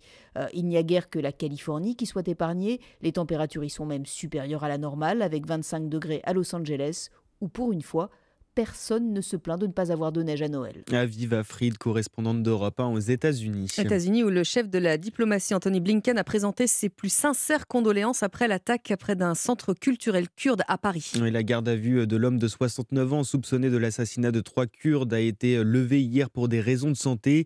Il a été hospitalisé à l'infirmerie psychiatrique de la préfecture de police. Dans le même temps, plusieurs centaines de personnes se sont réunies place de la République à Paris pour rendre hommage aux victimes, mais aussi pour crier leur colère. La communauté ne se sent pas en sécurité, Thibaut. Oui, un sentiment d'injustice, d'abandon de la part du gouvernement français. D'abord sur un premier dossier qui date de presque 10 ans, jour pour jour, en 2013, dans ce même 10e arrondissement. Trois militants de Kurdes avaient été tués par balle, une affaire qui n'a jamais été jugée. Et depuis vendredi, cette nouvelle attaque qualifiée d'assassinat, pas d'attentat, révolte la communauté kurde, car pour elle, il n'y a aucun doute, tout a été orchestré depuis la Turquie. Écoutez Sylvie Boitel, avocate liée à la question kurde. Le temps, le lieu, la personne. On est en décembre, en janvier 2013, euh, 23, ça fait 10 ans que les trois femmes ont été assassinées. Ça fait quand même beaucoup pour du hasard d'un pauvre mec raciste, quoi. Qui est derrière On le sait, mais après, il faut avoir les preuves. On attend la désignation d'un juge antiterroriste. L'assaillant a lui reconnu un acte raciste. Le parquet a donc ajouté ce mobile raciste dans les chefs d'accusation. Gérald Darmanin, le ministre de l'Intérieur, a précisé qu'il avait agi seul. Et hier soir, le tueur a été conduit à l'infirmerie psychiatrique et sa garde à vue a été levée. Les précisions de Thibaut Hu et des violences ont éclaté en marge de la manifestation. Des voitures ont été incendiées, des projectiles lancés sur les forces de l'ordre. 11 personnes ont été interpellées selon la préfecture de police. 7h35 sur Europe 1, en ce 25 décembre, on a aussi une pensée pour euh, toutes les personnes qui passent Noël en solo. 14% des Français euh, passent le week-end isolés, loin de leurs proches et de leur famille. Pour lutter euh, contre la solitude, l'association SOS Amitié tient une ligne d'écoute ouverte 7 jours sur 7, 24 heures sur 24. Un moyen de créer du lien, de discuter, se confier, surtout en cette période de fête. L'association est particulièrement sollicitée, comme vous l'avez constaté, Louis Salé, dans un centre d'appel parisien. Vous prenez. Constance, 27 ans, sourire aux lèvres et voix douce, décroche le téléphone fixe devant elle. SOS Amitié, bonjour, je vous écoute. Dans un appartement parisien, cette bénévole écoute toute personne qui se sent seule. Ça peut être euh, des personnes euh, âgées, plus jeunes, même très jeunes. Il n'y a pas de profil type. Ça peut être des personnes qui euh, souhaitent dire Joyeux Noël, juste le partager avec quelqu'un. Et ça peut durer deux minutes, mais le moment est peut-être un petit Noël parfois. Et en ce moment, des appels se ressemblent, indique Laurent Leboterve. Il est président de SOS Amitié. C'est du fait de la grève de la SNCF, c'est les gens qui n'ont pas pu se déplacer pour le réveillon, qui se sont donc retrouvés tout seuls de façon forcée et qui en ont gros sur la patate. Mais la plupart de ceux qui appellent n'avaient dès le départ rien prévu pour les fêtes, ils sont de tous milieux sociaux confondus. Il y a toutes ces personnes qui ont un travail, qui ont un entourage, mais pas suffisamment renforcé, bah, elles se retrouvent euh, toutes seules. Avec un peu de honte, parce que ça ne se dit pas, c'est un peu tabou, euh, et donc elles, elles nous appellent pour certaines. L'année dernière, la plateforme a enregistré 3000 appels le soir de Noël ainsi que celui du Nouvel An. Le reportage de Louis Salé du service Société d'Europe 1 et le numéro de SOS Amitié, c'est le 09 72 39 40 50. Et on va se consoler en dégustant peut-être des calissons, des pompes à huile, des fruits secs et confits. En Provence, en tout cas, Clément, c'est la tradition. On garnit la table du réveillon avec 13 desserts. Et oui, et les convives doivent manger un petit bout de chaque gourmandise pour s'assurer euh, bonne fortune toute l'année. Notre correspondant Frédéric Michel s'est rendu à Aix-en-Provence chez un spécialiste du calisson et du nougat, la confiserie du roi René. Et c'est Alexis Bertuca, l'un des responsables, qui nous parle de cette tradition des 13 desserts. Normalement, les 13 desserts, c'est après la veillée de Noël. On a dressé une table très belle avec trois nappes blanches, tout ce qu'il y a à la Trinité, bien sûr, hein, donc trois lumières, trois chandeliers, le blé. Et après la messe de minuit, on revient et on va faire le gros souper. Et on va à la fin du repas se partager tous les desserts. Alors, pour être tout à fait honnête, les 13 desserts, ils changent de village en village. Donc, dans les 13 desserts soi, il y a bien entendu le calisson Dex. Ensuite, il y a le nougat noir avec du miel toute fleur, un nougat qui est dur, et le nougat blanc, miel de lavande IGP, qui est un nougat qui est tendre. Après les amandes, après les noix, les noisettes, on va mettre aussi des figues et aussi du raisin et on a la pâte de fruits. En Provence, on a beaucoup de fruits, mais on a notamment la pâte de coin. Ensuite, il y aura tout ce qui est lié à l'Orient, les dates des mandarines. Et j'ai oublié quelque chose de très important, on a le verdao, c'est le melon vert. Un melon, bien sûr, qui a été produit cet été. Très symbolique pour les Provençaux parce qu'il est gorgé d'eau. Symboliquement, vous savez que les 13 desserts, c'est le Christ et les 12 apôtres. C'est surtout tous les bons produits qu'on a à Noël à s'offrir. Nous, on a mis en avant le gibassier. C'est toute la Provence parce que là, cette fois-ci, on est sur d'une pâte sablée sucrée avec euh, des fruits confits. Certains mettront la pompe à huile. On va la rompre, ça ne se coupe pas, et on va la tremper dans le vin cuit. Alors voilà, les naïcs, on vient quand même de découvrir ce qu'est la, la, pompe on a, tapé sur Google ce qui était une pompe à huile quand même, parce qu'on est complètement euh, inculte. C'est une sorte de petite fougasse sucrée. On précise quand Voilà. même parce qu'on n'est pas tous du Sud. On fêtera euh, bientôt Noël en Provence. Voilà. Alors, on est prêt chez le roi René. hein. Vous pouvez visiter toute l'année le musée du Calisson et découvrir justement une table consacrée à ces 13 desserts. Et puis vous avez peut-être garni votre table de Noël ou acheté euh, vos cadeaux grâce aux gains remportés lors de paris sportifs. Et en tout cas, vous avez été euh, très nombreux à parier pendant la Coupe du Monde au Qatar. C'est du jamais vu. Quelques 615 millions d'euros ont été euh, misés en ligne. C'est tout simplement un record pour un mondial. Gaspard de Vaubicourt. Les sommes dépensées ont été à la hauteur du beau parcours des hommes de Didier Deschamps. Plus les Bleus se rapprochaient de la finale, plus les Français faisaient chauffer la carte bleue avec des mises records. 30 millions d'euros pour la demi-finale France-Maroc, 55 millions durant la finale perdue par la France face à l'Argentine. À titre de comparaison, la finale remportée en 2018 face à la Croatie n'avait engendré que 37,5 millions. Un bilan qui dépasse de loin les prévisions de l'autorité nationale des Jeux, qui avait prédit un total autour des 530 millions d'euros. Attention toutefois, on parle bien ici de mise. L'ANJ ne nous dit pas si ces parieurs ont été aussi doués que les Bleus durant ce mondial. Les explications de Gaspard de Vaubicourt du service des sports d'Europe 1. Et on le rappelle, un jouet comporte des risques, endettement, isolement ou encore dépendance. Allez, pour terminer ce journal, on va se replonger dans les archives iconiques d'Europe 1. Un rendez-vous avec euh, Françoise Hardy consacré à la famille euh, Dutronc. Une émission à écouter en intégralité à partir de 16h sur Europe 1 en compagnie de Stéphanie Loire. Je vous propose d'écouter un petit extrait. Retour dans nos archives pour répondre à cette question. Qui êtes-vous, Françoise Hardy? Je mets que je suis chanteuse quand on me demande ma profession. Et vous tenez à la chanson Ah oui, beaucoup, beaucoup. J'espère que je ferai des chansons le plus longtemps possible parce que c'est ça qui me donne le plus de satisfaction. Quel est votre dernier tube Un tube, c'est beaucoup dire. Je sais pas, je crois que c'est.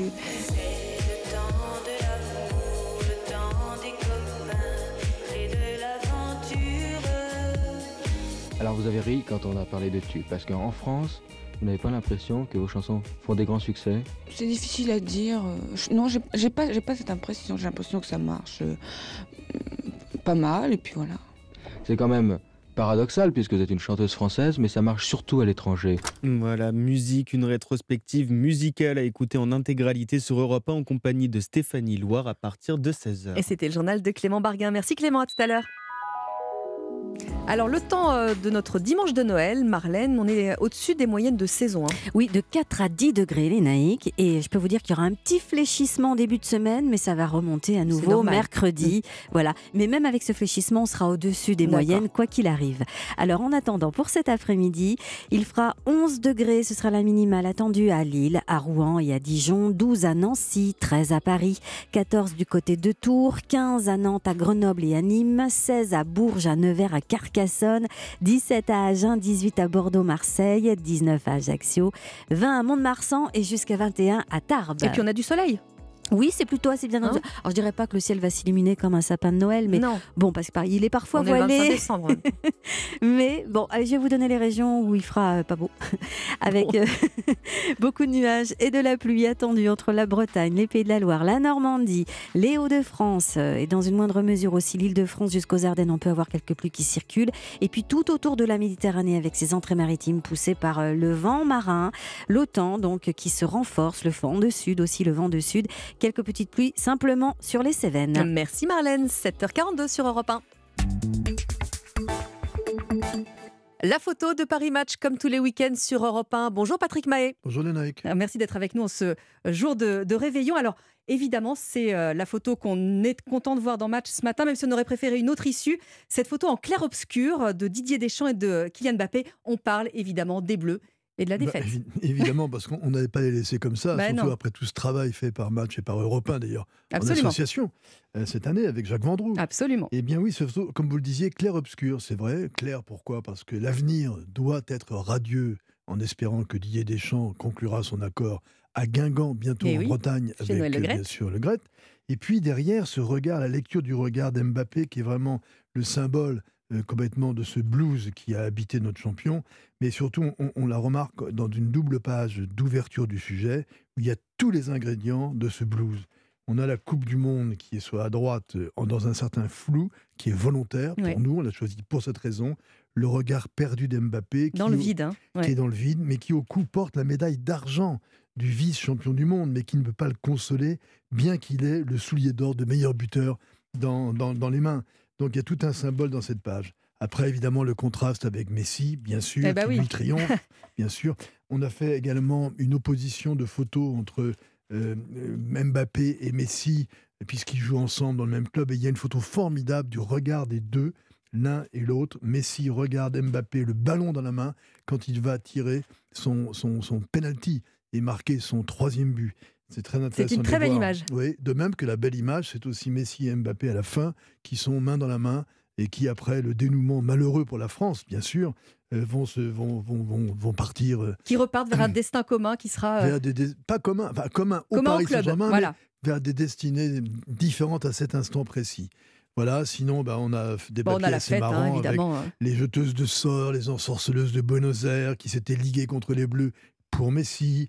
On a un petit clin d'œil quand même, on ne les a pas oubliés aux Marocains, Ouais, parce que Tahar Monde. a fait un bel hommage où il explique que il a eu beau se dire qu'il ne jouait pas contre, mais avec la France, il n'avait Dieu quand même que pour les Lions de l'Atlas. Et nous reviendrons, ça c'est le titre euh, de match qu'on vous invite à lire. C'est du MacArthur. C'est du MacArthur. Merci, merci Patrick Mahé, bon réveillon. Merci beaucoup.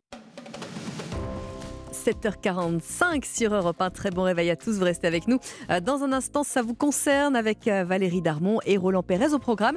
Euh, Faire vérifier le thermostat de sa chaudière, ça va devenir obligatoire. Et puis Valérie vous dira de faire très attention aux vrais faux avis clients sur Internet. À tout de suite. Réveillez-vous Informez-vous. Avec Lénaïque Monnier sur Europe 1. Et avec euh, Ça vous concerne, Valérie Darmon, Roland Pérez, bonjour. On est là, on est content d'être avec vous là, Joyeux pour ce jour de Noël. Merci d'être avec nous en ce, en ce dimanche férié.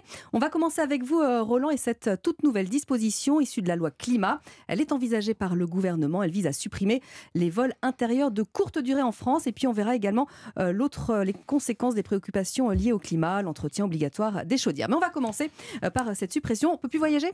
Ah c'est quand même une drôle de nouvelle, hein, même si on comprend la, la finalité de cette nouvelle. euh, il nous a été effectivement annoncé que vont être supprimés bientôt les vols intérieurs dans euh, des lignes d'avion en France.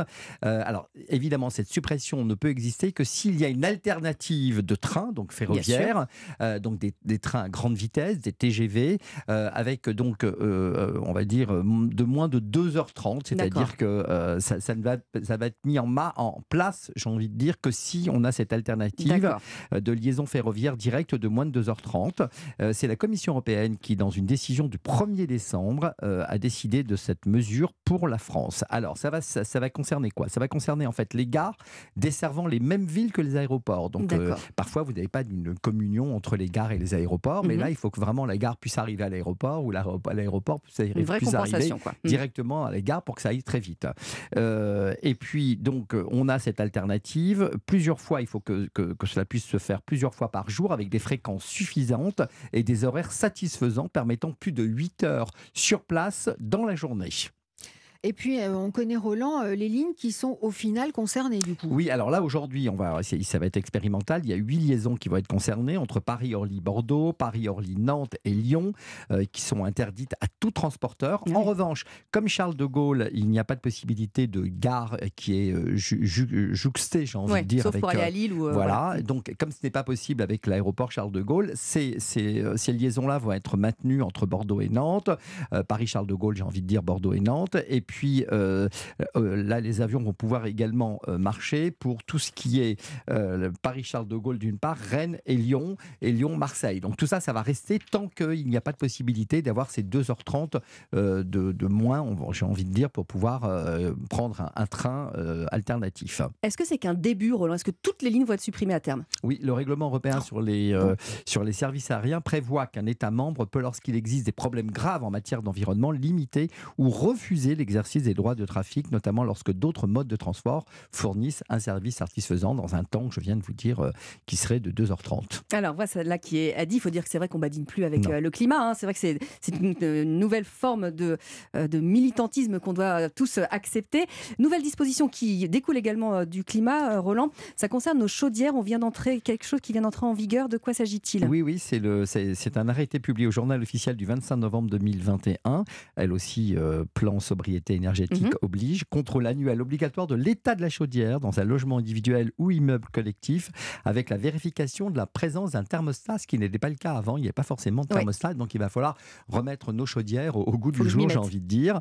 Euh, alors, euh, les- et, et ce, j'ai envie, de, j'ai envie de vous préciser, quelle que soit l'énergie utilisée, un gaz, fioul, bois, charbon ou multicombustible, les pompes à chaleur, les appareils de chauffage avec ventilation sont également concernés. Mais pourquoi une telle obligation, Roland? Parce qu'en fait, un, un matériel de chauffage non révisé et mal réglé entraîne des surconsommations importantes Mhm. d'énergie de l'ordre de 8 à 12% C'est le ministère de la Transition écologique qui le précise. De plus, une chaudière non régulièrement entretenue produit davantage de gaz à effet de serre. Alors, c'est quoi euh, la sanction si jamais la chaudière ne respecte pas ces normes? Alors, vous êtes locataire, vous êtes bailleur, euh, eh bien, euh, le propriétaire pourra retenir sur le dépôt de garantie ben, le montant de l'entretien que vous n'avez pas effectué et Mhm. votre, votre assurance surtout peut refuser de vous indemniser en cas de sinistre. Voilà, on commence bien, on commence bien l'année.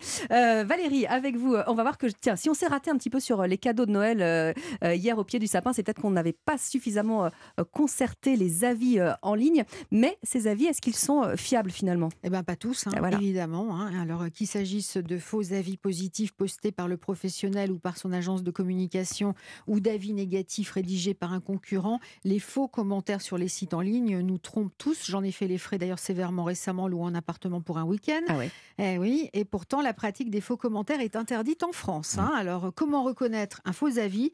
La réponse ce matin de Jean-David Lépineux, qui est fondateur d'Opinion System, organisme spécialisé dans le recueil, le contrôle, la diffusion d'avis clients. C'est le seul acteur français à bénéficier d'une triple certification AFNOR.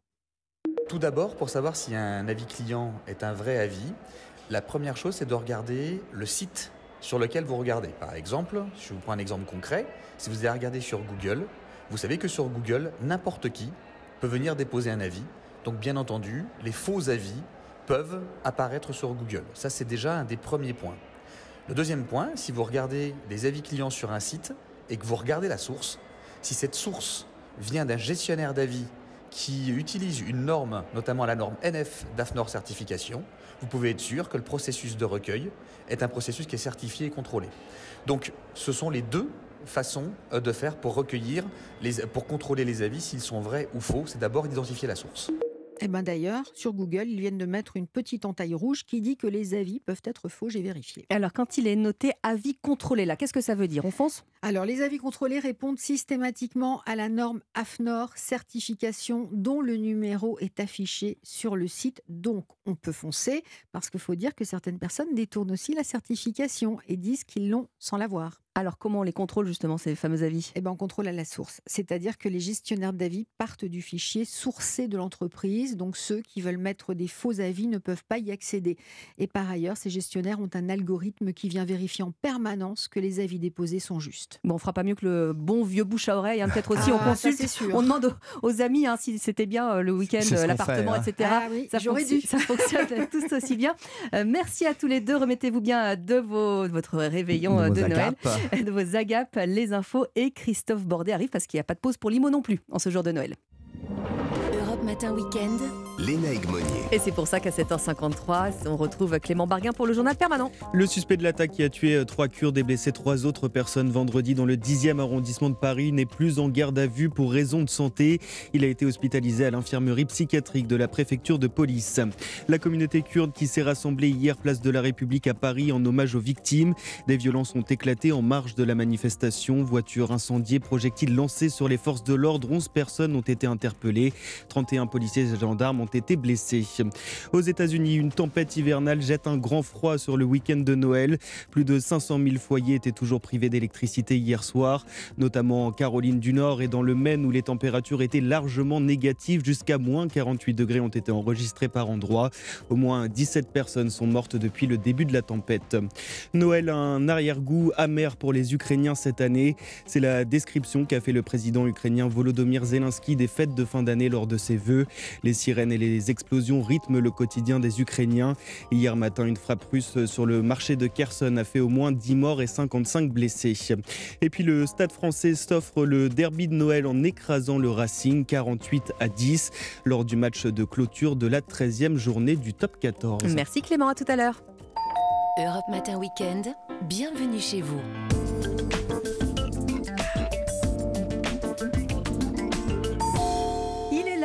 Avec nous, il a déballé oh, bah, ses petits cadeaux au pied du sapin. Oui, Bonjour Christophe. Bordet. Bonjour, bonjour, bonjour. Je vous cache pas que c'est pas facile hein, ce matin. On s'est couché tard après va le. parler pour vous. hein.